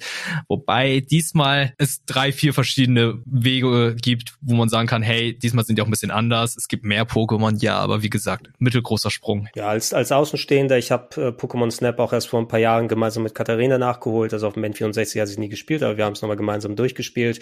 Ich glaube, wenn du es neu auflegst, ist es in Ordnung, dass du nochmal diese Schienen, das klassische Rail-Shooter-Ding dann machst, weil wenn du gleich mit einer Open World ankommst, werden es vielleicht ein paar der alteingesessenen Fans vermissen. Mhm. Ich kann mir vorstellen, wenn das das Arceus heißt es, ne? Das Open Worldige, was dann im nächsten Jahr Ja. kommt, ja. Ähm, könnte ja sein, wenn die die Engine schon mal haben und die Pokémon, die da rumlaufen, ne? Da könnte es tatsächlich so ein bisschen Hakuna Matata-Style, also das PS3-Spiel werden mit äh, Sandbox und rumlaufen und dann fotografieren, nicht zu nah ran, weil ansonsten ähm, haut dir der Shiggy die Aquaknarre ins Gesicht oder so. Hat Shiggy Aquaknarre, weiß nicht. Ja, hat es. Oder war es nur Sterndu? Keine Ahnung. Nee, aber das Ähm, stimmt, dass, äh, wenn die das in könnte Richtung, äh, wenn Arceus so in diese Richtung geht, bei Zelda hatten die es ja auch schon gehabt, mit dem Schikastein hattest du theoretisch auch ein Fotoapparat. Und Mhm. wenn es dann Missionen gibt, wo es heißt, ja, mach mal hier da äh, Fotos von gewissen Pokémon in der Umgebung, na, kann das schon in die richtige Richtung gehen. Man muss ja nicht ein eigenständiges Spiel draus machen. Pokémon aus deiner Umgebung suchen deine Linse. Gott. So ist es dann. Äh, Leute, lasst uns über ein Game noch mal im April sprechen und äh, für mich persönlich eins der größten im Jahr und eins, wo ich mich richtig reingebissen habe. Ich höre schon auf mit dem Angeben, aber Returnal ist rausgekommen im April. Ähm, sehr große Diskussion damals. Zahlst du 80 Euro für ein Roguelike, ne? Hm, Ja. wo der eigentliche Inhalt des Spieles auch, äh, wenn du richtig gut bist, innerhalb von einer Handvoll Stunden gegessen ist. Bei den meisten Leuten, bei mir auch natürlich nicht so sehr. Ich habe 30 Stunden dran gesessen, aber trotzdem eines, ähm, was nicht mal Soul-Spiele mehr so richtig schaffen, mich trotz der Schwierigkeit einfach durch den Style, durch das Gameplay, das Roguelike, Sci-Fi, Actionmäßige so reingezogen habe, dass ich es tatsächlich auch durchgespielt habe eben. Und äh, ich habe es tatsächlich auch vermisst, weil ich hätte gedacht, dass es äh, als auch ungewöhnlicherer Titel, der eben auch äh, ja ein kleineres Team wie Housemark endlich mal sich hat beweisen lassen mit dem großen Game, dass es äh, in der ähm, Game of the Year Kategorie dann landet bei den The Game Awards, aber war nicht. Ne? Bisschen, bisschen schade finde ich persönlich. Finde ich auch sehr schade. Ich hatte damit auch sehr viel Spaß gehabt. Ähm, hab's noch nicht durchgespielt. Das ist wirklich auf dem Pile of Shame bei mir. Das Mhm. Problem an dem Spiel ist, die Runden beziehungsweise die Runs dauern mir viel zu lange und das ist viel zu frustrierend, weil bei einem äh, Hades ist es halt so, da geht ein Run, wenn du gut bist, ich glaube 20 Minuten, Elias, kannst mich korrigieren, 25 Minuten. Hm, Ja, ja, ja, 25, Ja. 20. Genau, Ja, wenn du recht gut bist. Und bei Returnal gehen die Dinger fast zu einer Stunde und dann hast, läufst du deine Stunde herum, sammelst die besten Sachen ein, stirbst dann beim Boss und dann denkst du, wow, jetzt ist alles weg. Die gesamte Stunde war einfach für die Cuts. Inter interessant, aber das ist natürlich, also ja, natürlich je nachdem, wie man spielt. Äh, Returnal belohnt tatsächlich konservatives Spiel. Ne? Rumlaufen, Ressourcen aufbauen, mehr Energie leisten, diese Parasiten, die dann einem Effekte geben, dass du vielleicht wieder dich besser heilen kannst. Aber wenn du nicht aufpasst, sind diese ähm, nicht permanenten Upgrades. Permanent gibt's natürlich auch, dass eine Waffe mal ein bisschen besser schießt oder so, aber das ist eher dünn gesät. Ähm, das kann schon demotivieren. Ich bin irgendwann mal doch recht fix dann da durchgegangen. Ich glaube, mein Run, um es durchzuspielen, um quasi, okay, jetzt gehe ich an und gehe den letzten Boss nochmal an, hat sechs Minuten gedauert oder so. What? Ja. What? Achso, Ja, wer- mit, mit Abkürzung und so weiter. Ja, genau, Okay. mit, mit Abkürzung und so, ja. Aber ich war dann auch irgendwann so, okay, ähm, bei manchen Sachen, wo ich wusste, scheiße, Welt 5 war so ein, so ein Punkt bei mir, wo ich dann wirklich lange dran saß, wo du dann in ein Gebiet kommst und okay, das spaltet sich in drei Richtungen ab und das hat alles solche riesigen Kill-Rooms, ne, und die musst du hintereinander durchhauen, weil du machst zwei von denen fertig und da kannst du insta gekillt werden und beim dritten kratzt du ab, musst alles wieder von vorne machen. Da habe ich lieber konservativer gespielt, weil da hat's echt geholfen, nochmal die richtigen Items und so weiter mitzunehmen. Aber in den meisten Fällen habe ich gesagt, okay, das sind die Abkürzungen, die ich freigeschaltet habe. Hier kriege ich noch eine gute Waffe, wenn ich Glück habe, wenn das zwischendurch ist. Geronimo, los. Ne? Und dann bis zum Mhm. Ende durchgejagt. Äh, und deshalb war ich auch am Ende bei, was weiß ich, 150 Toten oder sowas. Ne? Da hat meine Runde dann auch eher 10 bis 15 Minuten durchschnittlich gedauert. Und ich habe sehr, sehr wenige gehabt, wo ich eine Stunde dann dran sitze. Aber jeder spielte natürlich anders. Ich habe von anderen Leuten geholt, ja, ich habe das jetzt in so 20 Stunden durchgespielt und ich habe sechs Tode oder irgendwie so. Ne? Und das ist natürlich schon wieder was anderes. Ja, also es ist nur die, die, die Spanne kann entweder sehr, sehr groß sein. Ähm, Ilias, du, ich weiß gar nicht, ob, ich glaube, du hast es ausprobiert, aber nicht wirklich groß gespielt, ne? Ey, ich habe 16 Stunden gespielt, Ah, aber doch. ich bin Ja. max, ich bin halt maximal bis zur dritten Welt gekommen und dann musste ich es auch liegen lassen wegen irgendwas anderem. Ähm, will es aber auf jeden Fall noch mal versuchen, weil ich das Genre mittlerweile echt so ein bisschen lieb gewonnen habe und ich das Gameplay einfach mega spaßig fand. Das hat einfach Bock gemacht, auch wenn du halt immer wieder aufs Maul bekommen hast. Ähm, die wissen einfach, wie man richtig schöne Arcade-Shooter macht und da ist die Essenz halt zu 100% übertragen worden. Äh, find auch die Story hier und da, auch wenn sie jetzt nicht so mega präsent ist, aber ich find's ganz cool. Ich mag die Hauptfigur auch ganz gerne. Ähm, jetzt, wo du nach der zweiten Welt diesen Grappling-Hook bekommst, das macht auch richtig Bock, sich einfach durch diese Welt zu bewegen. Ich weiß gar nicht, was für zusätzliche Boni du noch bekommst. Ähm, nee, ich habe das definitiv noch auf der Uhr, hab aber äh, bisher nicht so viel gesehen wie vielleicht ein anderer. Ja, als letzten Punkt, zwischendurch äh, wurde tatsächlich jetzt mal gepatcht, dass man seinen Run richtig abspeichern kann zwischendurch. Ne? Das gab ja auch dann die große äh, Kontroverse von wegen, hey, wenn du in einem großen Run unterwegs bist, du hattest keine Möglichkeit zu sagen, okay, speichere jetzt hier ab, PlayStation 5, und dann kann ich in einem Tag oder so weitermachen, sondern es ging nur mit dem Rest-Mode. Ne? Und manchmal hat die PS5 dann abgegradet und dann war dein Save dahin. Ne? Also ja. dein, dein Run war wieder äh, resettet sozusagen. Jetzt kann man unterbrechen, aber dann wird natürlich der Spielstand wieder gelöscht, sobald man ihn lädt, damit man nicht cheatet. Haben natürlich aber dadurch, dass man Cloud-Saves hat, kann man das auch umgehen. Also manche mhm. Leute machen dann diesen mittendrin Save, laden in die Cloud hoch und äh, wenn sie dann abkratzen, dann wird es aus der Cloud wieder runtergeladen. Also man kann sich jetzt mittlerweile auch leichter machen, wenn man denn möchte. Gut, ähm, gehen wir mal zum Mai rüber und ab Mai so ein bisschen gemischt. Neuauflagen gab es da, Versionen von alten Spielen für moderne Plattformen, ähm, ganz, ganz große Titel und auch ganz, ganz große Enttäuschung, so da mal mit reinwerfen. Lass uns einfach mal gleich mit dem großen Ding anfangen. Resident Evil Village ist rausgekommen im Mai und äh, landet ja auch mittlerweile nach jetzt über einem halben Jahr auch auf den Game of the Year Listen mit drauf. Ähm, können Sie ja mal kurz hier durch die Runde gehen. Ilias, Resident Evil Village. Äh, ich habe ja mittlerweile meine Beziehung zu Horrorspielen hier mehr als nur einmal äh, erwähnt, aber ich habe Aber das jetzt, hast das hast du hab, gespielt. Ne, ich habe es mir im Halloween Sale habe ich mir jetzt gekauft. Oh. Ich habe es mir runtergeladen und ihr wisst, äh, solche Spiele spiele ich nicht alleine. Das, der Termin mit Andreas steht auch schon fest. Äh, wir werden es auf jeden Fall nochmal zusammenspielen, aber alleine fasse ich das Ding nicht mit der Pinzette an. Könnt ihr beide bitte streamen, wenn ihr ich sag nur Puppenhaus und nicht mehr. Oh ne? ja. Könnt ihr das beide könnt ihr das beide bitte streamen? Mit Pulsmesser. Ja. ja mal, mal gucken, mal gucken. Also schade, schade, schade, dass es kein VR gibt. Das hätte ich gerne bei euch nochmal extra gesehen, weil das habe ich vermisst als einziges. Stimmt, ja. Es gab auch keine großartige Meldung, dass jetzt äh, noch eine VR nachgereicht wird, ne? Ein VR-Modus für Resident Evil 8. Das wird bei 8 nicht funktionieren. Also das ist vergleichsweise zu 7 viel zu schnell. Ja. Und ja, ähm, ja du bewegst dich viel zu schnell, das geht gar nicht. Also bei 7 ist, du bewegst dich ja da ein bisschen gemächlicher, weil du ja VR hast. Und bei Teil 8, ich muss sagen, es ist actionreicher. Teil 8 ist ähm, gestreamliner. Du Teil 7, ich habe ähm, einen Monat vorher, bevor Teil 8 erschien, Teil 7 durchgespielt und ich muss sagen, ich habe mich sehr oft erschrocken. Das ist ein sehr, sehr gruseliges und gutes Spiel. Aber Teil 8 hat mir letztendlich doch besser gefallen, nicht nur, ähm, weil es halt gestreamliner ist, sondern man bewegt sich halt auch schneller. Es ist halt, man trägt halt einen Koffer bei sich, wo man alles reinstecken kann und muss halt nicht mehr dieses komische Micromanagement haben mit dieser Truhe, die man da hat, wo man sagt so, ja, äh, ich muss jetzt Munition wegwerfen, ich kann die nicht hinlegen, weil ich eine Waffe mitnehmen möchte und so. Das, äh, das sind so Sachen, die ich dann bei Teil 8 doch besser finde. Also ja. Und Lady Dimitrescu fand ich halt so ein bisschen unterrepräsentiert tatsächlich. Du meinst dafür, dass es so einen großen Hype und die Memes vorher gegeben hat? Ja, die hat, da, da sie war ein bisschen äh, geschockt, muss ich sagen. Naja, naja, ich war weniger geschockt, auch ohne da konkret zu sagen, was innerhalb des Spiels passiert. Aber viele Sachen, was mit Charakteren los ist oder nicht los ist, kann man sich, glaube ich, denken, wenn man ein einziges anderes Resident Evil mal ausführlich gespielt hat, weil die dann doch sehr ähnlich mit solchen Sachen umgehen. Äh, Capcom hat Glück, Glück, gehabt im Vorfeld, dass sie aber solche Memes dann noch mal extra darüber hinaus dann haben können, weil das hat ja den, den Hype schon mal noch mal ein bisschen geschürt. Ähm, ich würde für mich persönlich im Nachklapp sagen, ich glaube, ich fand sieben insgesamt stärker, weil es auch speziell auf Horror und Grusel geht. Und ich habe es ja auch wirklich nur exklusiv mit äh, VR gespielt, was nochmal enorm dann beigetragen hat.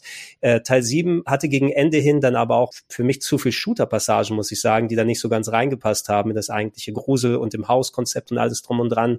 Und auch diese Matschefeinde war ich kein großer Fan davon. Ja. Da ist Teil 8 mit seinem verschneiten Märchendorf, mit seiner Sandbox, mit äh, fast schon Metroidvania-artigen Wegen, die man freischaltet und natürlich der Verbeugung vor Resident Evil 4 durch den Koffer, den man für die Items benutzt, den das ja schon angesprochen wird, also das Item-Management und äh, wie allgemein die Action, die Progression da aufgebaut sind. Ja, ich glaube auch auf Ego, also Ego-Perspektive ja, aber ähm, dann Virtual Reality hätte nicht so funktioniert, weil er wird hier irgendwann mal übel, ne, mhm. bei dem so enorm, wie du da durchgeschüttelt wirst. Und der arme Ethan kriegt so auf die Fresse da die ganze Zeit. Also mhm. yeah. das wäre wahrscheinlich auch nicht so spaßig, dann angenehm, da unterwegs zu sein. Ähm, ich habe es aber sehr gerne mit äh, Simon und Fabian dann auf dem Sender durchgespielt. Gameplay-mäßig macht das auch ordentlich Spaß. Man muss aber dann eben okay damit sein, dass es, das ist wieder klassisch Action Resident Evil und zwar auch ein paar stimmungsvolle Parts, aber wesentlich weniger auf Horror gesetzt, sondern eher auf Action-Horror statt Gruselhorror, nennen wir es mal so. Na, keine unbedingt falsche Linie oder so und passt für das Spiel auch. Ich bin gespannt darauf, was sie mit dem Neuner jetzt machen, also in welche Richtung der konkret geht. Ähm, ich würde mir wünschen, dann durch, durchaus wieder mehr ein bisschen stimmungsvoll und mehr äh, Richtung Puzzles. Fände ich schon ein bisschen geiler. Glaubst du, die bleiben jetzt bei der Ego-Perspektive für die nächsten Teile und für die Remakes dann immer die Third-Person-Dinger? Für, für neun würde ich auf jeden Fall sagen, dann ist auch wieder dieses runde, diese runde Trilogie in Anführungsstrichen ne? Mhm. Weil dann hast du drei vorgerenderte Spiele, eins, zwei, drei, vier, fünf, sechs war dann Third Person mit Action, sieben, acht, neun mit der Ego-Perspektive und die Remakes, die sich auf andere Sachen beziehen, zwei und drei, was wir gekriegt haben, vier soll ja auch jetzt nochmal geremaked werden anscheinend. Ähm, dann bleiben sie bei der Third Person. Es funktioniert ja beides eigentlich ganz gut. Also sowohl Resident Evil 2 Remake Third Person als auch die Ego-Perspektive bei sieben hat ja gezeigt, hey, wenn tatsächlich ein fähiges Team dran sitzt und sie ähm, die Perspektive dazu nutzen, auch inhaltlich was draus zu machen, kann es funktionieren. Ne? Und ich bin sehr froh darüber, ne, dass nach dem Fünfer und sechs, nach der Zeit mit Teil 5 und Teil 6, wo man dachte, oh, Resident Evil jetzt nicht mehr so geil, ne, dass es wieder so die Kurve gekriegt hat für Action-Horror-Fans. Läuft aber, ähm, ja, bei mir landet es auch recht weit oben, aber wahrscheinlich nicht in Richtung Game of the Year. Das wird natürlich belegt sein von Biomutant. Oh, ja. Hat das jemand oh, gespielt? Ja, ich hab's gespielt. Na, ich hab's, also, aber ich hab's auch im Mai nur recht ausführlich gespielt. Das war nichts, was mich wirklich ultra lang motiviert hat. Sehr interessant. Ähm, ich meine, das war ja so ein Ding, was wirklich viel Vorfreude geschürt hat. Ich weiß nicht, hattet ihr das auch mal ähm, dann auf der Gamescom zum Beispiel mal sehen können? Weil ich kann mich erinnern, dass ich auf der Gamescom auch mal Termine dazu hatte. Ich, ich habe mir immer mal wieder was dazu angeguckt und ich fand's eigentlich immer cool. Es hat mhm. immer Bock gemacht, sich die ganzen Trailer und so anzuschauen, bis dann halt die ganzen ähm, kamen und äh, mal erzählt wurde, wie es sich wirklich spielt. Und ich erinnere mich auch, dass du jetzt auch, du bist, glaube ich, auf deine Kosten gekommen, aber so richtig gehuckt hattest dich damals nicht. Ja, ich muss mich ein bisschen durchquälen am Anfang, muss ich zugeben, weil so das eigentliche Gameplay wirkte für mich irgendwie anstrengend einfach, ne, wie das Kampfsystem funktioniert. Und hier werden noch mal ein paar Systeme draufgepackt. Das ist ja so eine, ähm, ja, ein Endzeit-Open-World-Game, ne, was so den Fokus auf mutierte Tiere dann hingepackt hat, aber viele verschiedene Sachen sich ausgedacht hat. Bist mal in einem Mecha unterwegs und hast dein Fraktionssystem, wo du ähm, moralische Entscheidungen treffen kannst, gut oder böse, wie entwickelt sich das strategisch und so weiter. Also super viele Ideen zusammengekommen, aber du merkst auch, dass das ein Team von knapp 20 Leuten gewesen ist, die äh, mit der Ambition des Spieles nicht ganz hinterherkommen konnten. Ne? Und ähm, wo man, ich glaube, durch die Ideen, die da drin sind, hätte es wahrscheinlich eher geholfen, mit dieser Teamgröße zu sagen, wir machen vielleicht nicht Open World, sondern wir überlegen uns ein bisschen was anderes, dass wir ein, unsere Ideen besser kanalisieren hier können. Äh, nichtsdestotrotz aber, es, es war ja wirklich eine riesige Diskussion, als die Reviews dann gekommen sind. Einerseits Leute, die eine große Erwartungshaltung haben und bekommen dann ein Spiel, was für den Vollpreis aber vielleicht nicht qualitativ Open World Spielen entspricht, die du normalerweise von Sony produziert bekommst, ne, wo dann ordentlich Budget dahinter steht. Und Horizon Zero Dawn kannst du nicht mit dem Biomutant vergleichen. Eigentlich mhm. schon spielerisch, so ein bisschen in der Richtung, aber nicht mit dem, mit der Arbeit und dem Budget, was da reingegangen ist. Ähm, allerdings soll es auch keine Entschuldigung sein. Ja, ja, wir waren nur 20 Leute, deshalb ist es nicht so gut geworden am Ende. Und ähm, ich habe es trotzdem noch ganz gerne gespielt für meine 20, 30 Stunden, aber irgendwann hat mich auch dann die, so die Motivation verlassen, wenn ich einmal über diesen Hubbel am Anfang gekommen bin. Aber da habe ich auch gemerkt, da wäre natürlich noch mal wesentlich viel mehr drin gewesen. Und ich weiß nicht, ich habe damals ein Testvideo gemacht, wo ich dann auch eben meine, ja, vergleichsweise so meine, meine Schweizer Attitüde dazu gezeigt habe, ein bisschen neutral. Fand ich okay das, das fand ich nie nicht ganz so gut und wo es also nicht ein klassischer, oh, ich hau jetzt auf alle Sachen drauf Beitrag war. Und ähm, es war etwas, wo ich dann auch sehr viel in den Comments gehört habe, mal endlich einer, der das Spiel nicht komplett verreist. Mhm. Ne? Weil anscheinend äh, da doch die Stimmung aufgeheizt war, weil Leute sich doch so stark drauf gefreut haben. Da müssen natürlich nicht hören dann, oh, ist aber ein Dreckspiel, ne? was dann ja. viel durch die Reviews rübergekommen ist. Wird wahrscheinlich noch mal eine interessante Diskussion sein, was allgemein Gaming-Berichterstattung angeht, ne? ähm, wie du solche Titel anfasst oder nicht. Ähm, letzten Endes Biomutant, ich meine, nach, danach ist auch gar nichts vom Titel hängen geblieben. Ne? Ist ja keine Renaissance, kein Patch, der gekommen ist, der das Spiel nochmal, aber jetzt ist es so richtig, ich weiß auch nicht, ne? das wird mehr, das wird so ein Budgeting bleiben, was du irgendwann mal für ein 20 dann mal im ähm, Black Friday Sale mitnimmst oder so. Ey, was ja auch nicht okay ist. Ich meine, Double-A-Spiele, wie man sie ja mittlerweile nennt, also Spiele, die jetzt nicht so das höchste Budget irgendwie genießen, aber trotzdem irgendwie da sind. Äh, die haben ja durchaus ihre Daseinsberechtigung. Selbst Biomutant hat eine, hat eine harten, hat einen harten Kern an, an Fans, auch wenn er jetzt vielleicht nicht der größte ist, aber er ist halt da. Ähm, von daher, wenn es halbwegs vernünftig läuft und das jetzt nicht 60 Euro irgendwie noch kostet, dann, keine Ahnung, kann man sich das durchaus mal angucken. Aber ich glaube, wir sind uns da einig, dass es Spiele gibt aktuell, die deutlich interessanter sind als jetzt so ein Biomutant im ähnlichen Genre. Ja, ja. Hätte eventuell hätte es geholfen, wenn man dann sagt, hey, nicht nicht Vollpreis, Vollpreis, sondern wenn es rauskommt, gibt's das für 40 Euro oder so. Ne? Anfang, einfach um die, die Erwartungshaltung vernünftig zu managen. Und vielleicht hätte es bei 40 Euro wesentlich mehr dann, wenn nicht diese ganze Negativität drumherum gewesen wäre, wo die Leute sagen, okay, na, da müssen wir immerhin nicht äh, volle, vollen Preis dafür lassen, vielleicht am Ende dann doch mehr verkauft und alles so ein bisschen entspannter, die Diskussion drumherum gewesen, außer wieder diese ganze Wertigkeitsgeschichte Ja. damit äh, reinzuwerfen. Das, das soll auch gar nicht jetzt abwertend klingen, aber das wäre so das ideale Game Pass-Spiel. Ja, Wenn du das einfach so in den Game Pass reinhaust und dann spielst du es und dann lädst du es einfach runter und guckst und wenn es dir gefällt, spielst du es weiter und wenn nicht, dann löschst du es halt wieder von der Platte. Das würde, hätte dem ganzen Diskurs, glaube ich, viel, viel besser getan als das, was dann letzten Endes bei rumgekommen ist. genau. Jetzt ist jetzt ist äh, wie jetzt Internet weg, aber der kommt bestimmt dann bald wieder. Klar. Oder muss muss muss muss noch einen neuen Internetvertrag aufsetzen. Da da ist er wieder. Vielleicht vielleicht war das äh, die die Rache der Biomutant Fans oder so. Ich weiß es nicht. obwohl du obwohl du eigentlich nichts gesagt hast. Aber nein, wir, du hörst uns gerade? Ja, ich höre euch. Gut, dass ich den Ton mit, äh, nebenbei ja auch noch aufnehme. Alles klar, Sonst wäre sicher, es jetzt weg gewesen. sicher, sicher, sicher. Wie ist, äh, Ilias, sag du mal was, ob dich Wirt hören kann? Mikrofon Check 1-2, hallo lieber Wirt. Hallo, hallo. Ich kann dich hören. Okay, also dis diskutieren können wir noch. Ähm, eine Handvoll Sachen gab es noch im Mai, da können wir ein bisschen was jeweils dazu sagen, dann müsst ihr sagen, wie viele davon gesehen oder gespielt habt. Ähm, habt ihr euch nochmal mit der Mass Effect Legendary Edition beschäftigt? Ich habe kurz reingeschaut. Boah, ich weiß nicht, ich habe nicht die Muße, nochmal Mass Effect durchzuspielen. Also ich mochte es, als es damals erschienen ist, aber äh, Teil 1 finde ich schon, ist ein bisschen klobrig, auch wenn die Steuerung jetzt ein bisschen angepasst wurde. Kloberig mit dem R. Ja, Okay.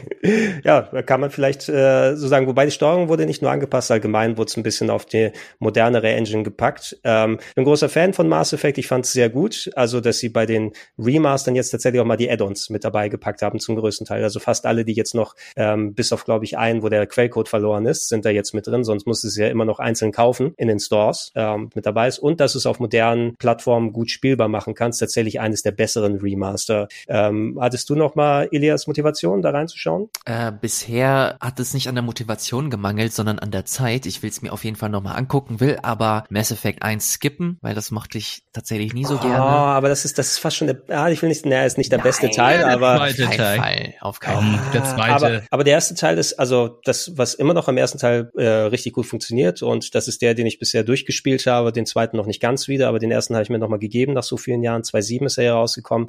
Ey, aus dem Stand dieses Worldbuilding, was da passiert, ne, dass du gleich so eine, die greifbare Welt und die Alienrassen und die Beziehungen untereinander so mitbekommst, das hat mich wieder super fasziniert, wie die das aus dem Stand quasi da hingekriegt haben. Mhm. Nee, bin ich, bin ich deiner Meinung. Also der erste Teil hat auf jeden Fall seine Daseinsberechtigung, ist halt auf, hat sehr wichtige äh, Arbeit geleistet für die, für diese Trilogie. Ähm, bin aber der Meinung, dass ich, äh, der ist mir nicht so gut in, in Erinnerung geblieben. Ich weiß, die haben da jetzt noch mal ein bisschen was gemacht äh, und äh, per KI die ganzen Umgebungen äh, noch mal ein bisschen hochgeschraubt, aber spielerisch fand ich es nie so stark und erzählerisch äh, war es jetzt auch nicht so mega beeindruckend. Da fand ich Teil zwei und drei viel, viel Mhm. stärker. Die haben mir insgesamt so viel mehr Spaß gemacht. Deswegen will ich es allein für die zwei äh, mir nochmal angucken. Und vor allem, ich habe bei Teil drei habe ich die ganzen DLCs noch nicht gespielt. Ja. Und die sollen, also heißt der Citadel, äh, Citadel, der letzte DLC, der so der quasi den Abschluss bildet, der soll wohl richtig schön sein. Und ich höre immer nur so und lese immer nur die tollsten Sachen darüber. Das will ich unbedingt noch haben, um das mal von meiner Bucketlist zu streichen. Allein deswegen werde ich es früher oder später mir auf jeden Fall nochmal holen. Es gibt ja die Gerüchte,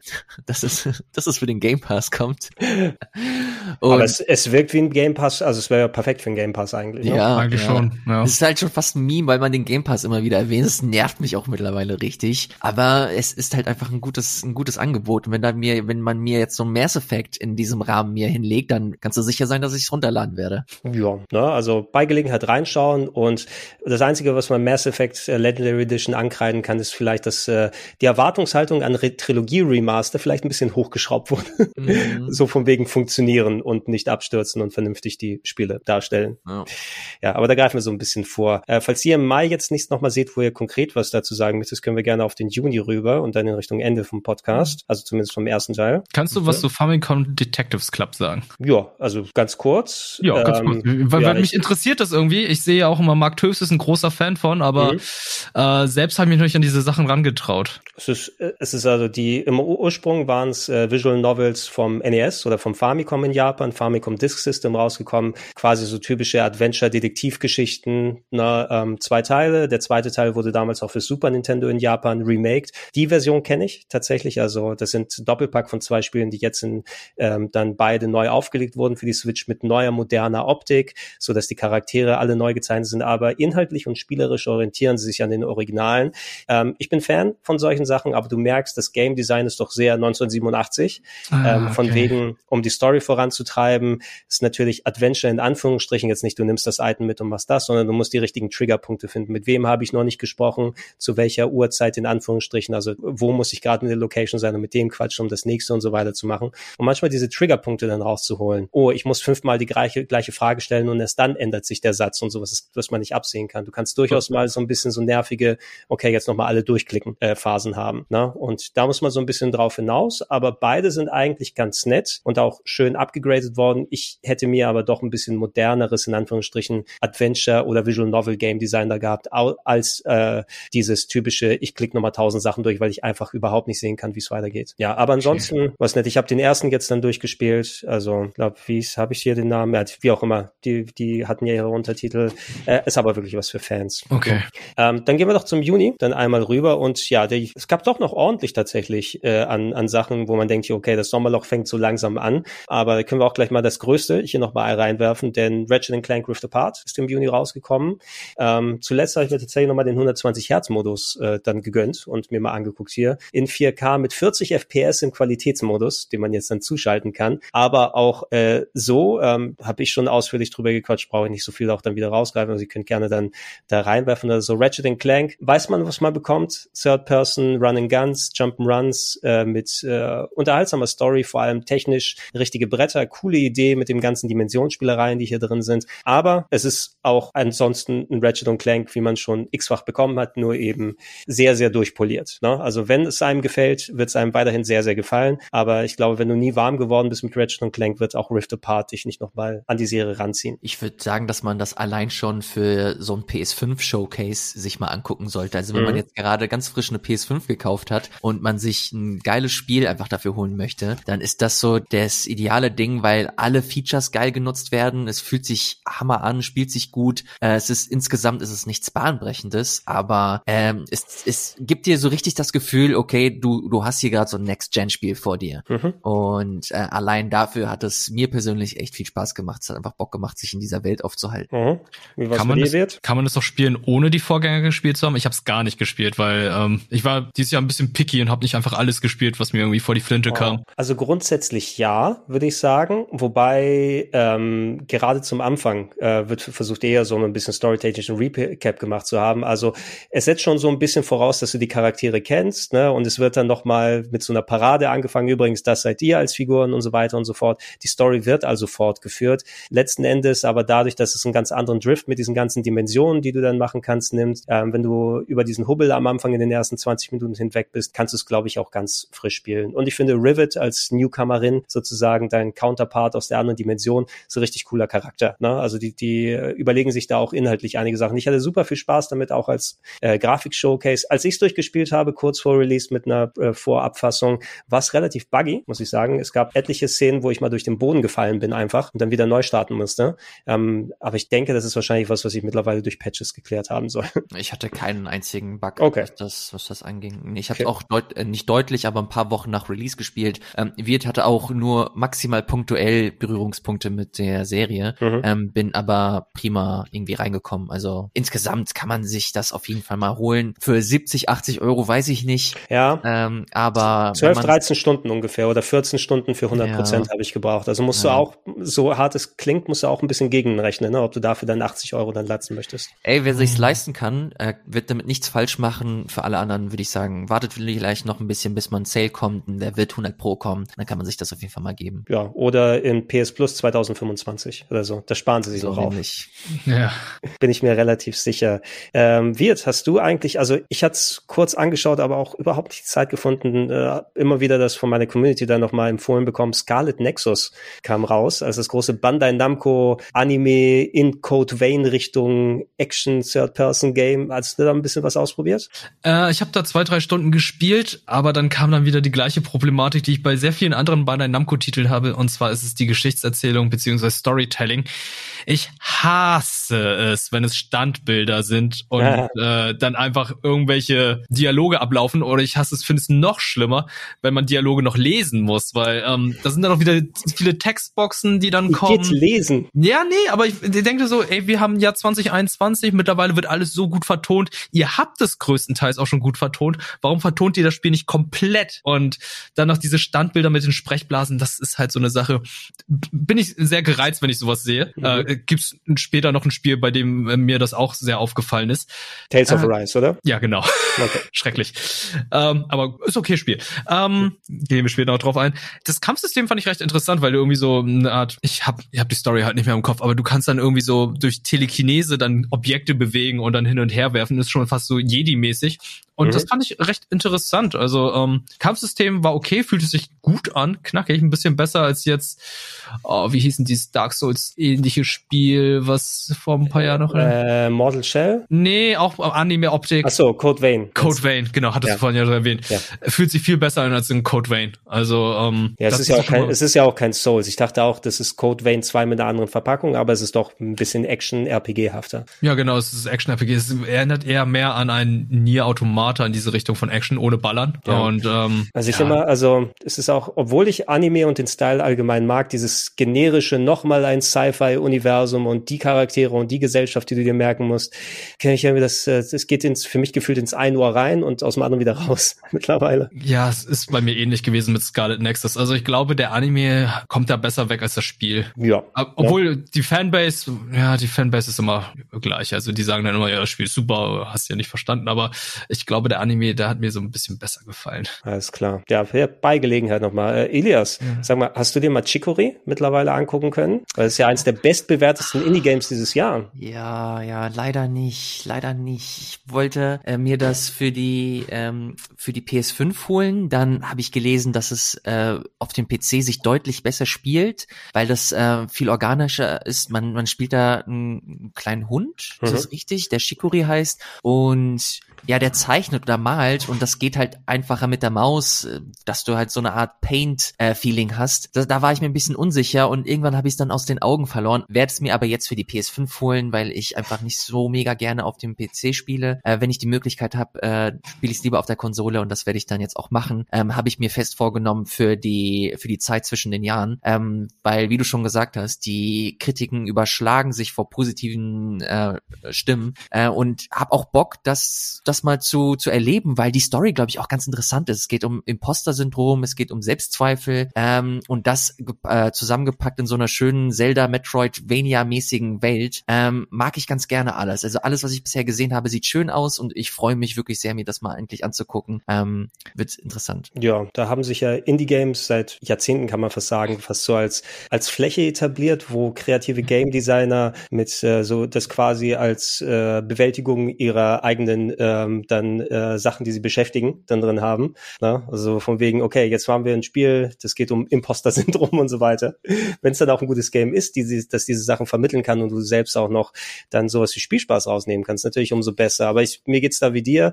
Ähm, ich kann auch nicht dann, also ich habe schon Bock, auch gerne mal in äh, wirklich kreative Indie-Game-Sachen auch zeitig auszuprobieren, aber meistens so, dann gucke ich mir am Ende des Jahres an, was habe ich eigentlich verpasst und lass mich das alles mal in Ruhe nacheinander mal anschauen mhm. und vielleicht catcht mich was noch noch mal ein bisschen mehr. Ähm, willst du noch was zu Final Fantasy VII Remake Integrate sagen, Elias?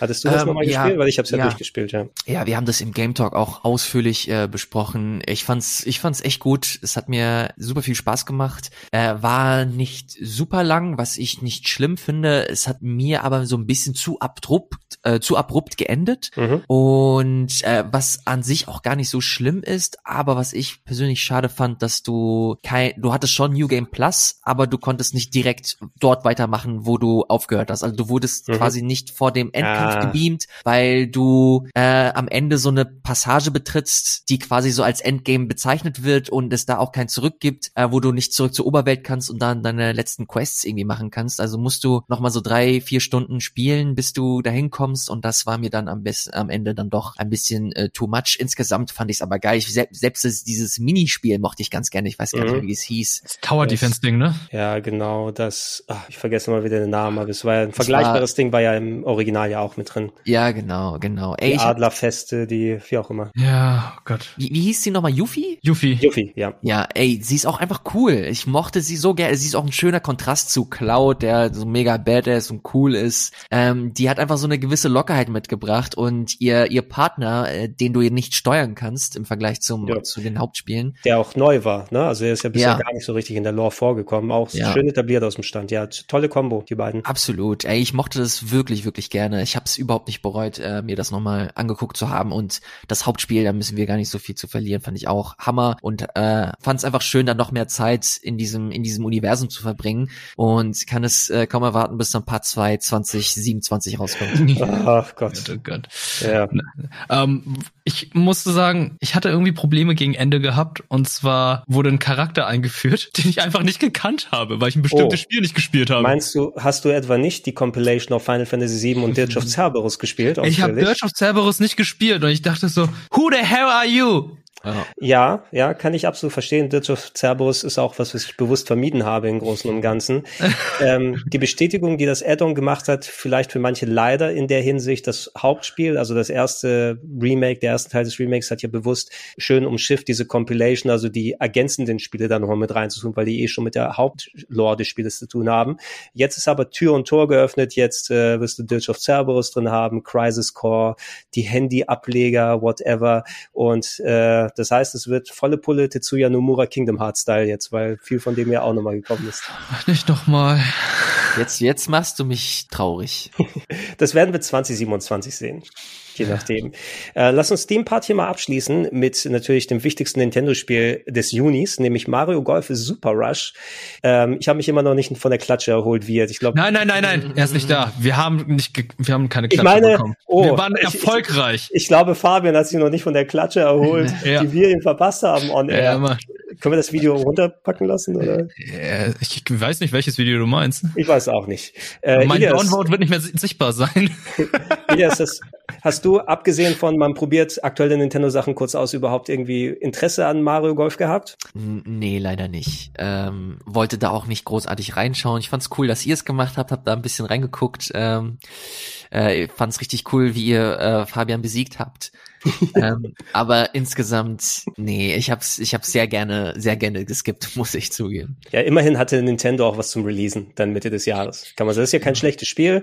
Ähm, alles nett. so ein bisschen, ja, auch alles ein bisschen sehr gamifiziert natürlich, hat also nicht mehr ultra viel mit richtigen Golf zu tun, aber mehr als äh, Mario Tennis mit Tennis, muss man sagen.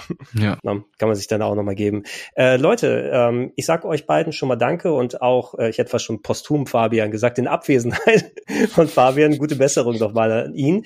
Ähm, wir äh, werden gleich hierzu in der Runde noch ein bisschen weiter aufnehmen. Ihr da draußen werdet aber den Rest dann äh, im nächsten Teil vom Podcast hören. Dann quatschen wir über Juni bis Dezember dann durch. Und äh, jetzt als Zwischenfazit oder zum Abschließen, ich glaube, du hattest ja noch mal am Anfang aufgeworfen, Elias, die Frage äh, 2020, gutes Spieljahr oder nicht so gutes Spieljahr. Bisher die Sachen, die gekommen sind, das klang alles für mich ganz solide eigentlich mindestens. No? Absolut, für mich auch. Und äh, ich sehe ja auch schon die Liste, was so die letzten Monate rausgekommen sind. Es wird definitiv nicht schlechter, was das angeht. Alles klar. Und wie es für dich wird, du bist natürlich später dazugekommen, aber so die äh, Eindruck der ersten Hälfte des Spielejahres, war es okay oder war es unter deinen Erwartungen? Mm, besser als erwartet, weil wenn ich immer, wir hatten heute ja im Game Talk schon darüber gesprochen, wie das Gaming-Jahr war und ich musste sagen, ich, äh, ich hatte ein bisschen Probleme mit gehabt, weil ich dachte so, ja, irgendwie ist nicht so viel erschienen, aber wenn man sich die Liste jetzt so anschaut, ist schon viel erschienen, aber vergleichsweise zu anderen Jahren recht schwach und ähm, jetzt gegen Ende des Jahres, äh, da fahren die ja nochmal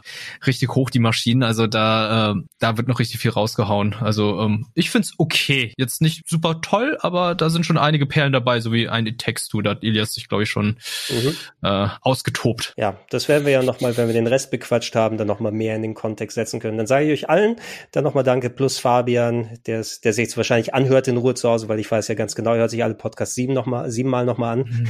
Wir haben dir sowas von gegeben beim Mario hier. Ja, richtig reingehauen reingehauen. Zeige Richtig reingehauen. Ja, man. Zwölf ja. Eisen. Und wir danken euch da draußen natürlich fürs Zuhören. Denkt dran, alle zwei Wochen neuer Plauschangriff, dann direkt hier bei Rocket Beans TV und nochmal gesammelt mit den klassischen Podcasts auf plauschangriff.de. Wir sagen Tschüssinger. Ciao. Tschüssinger. Ja, du kannst auch Tschüss sagen. Tschüss. was, was, Tschaußen. aus Hausen.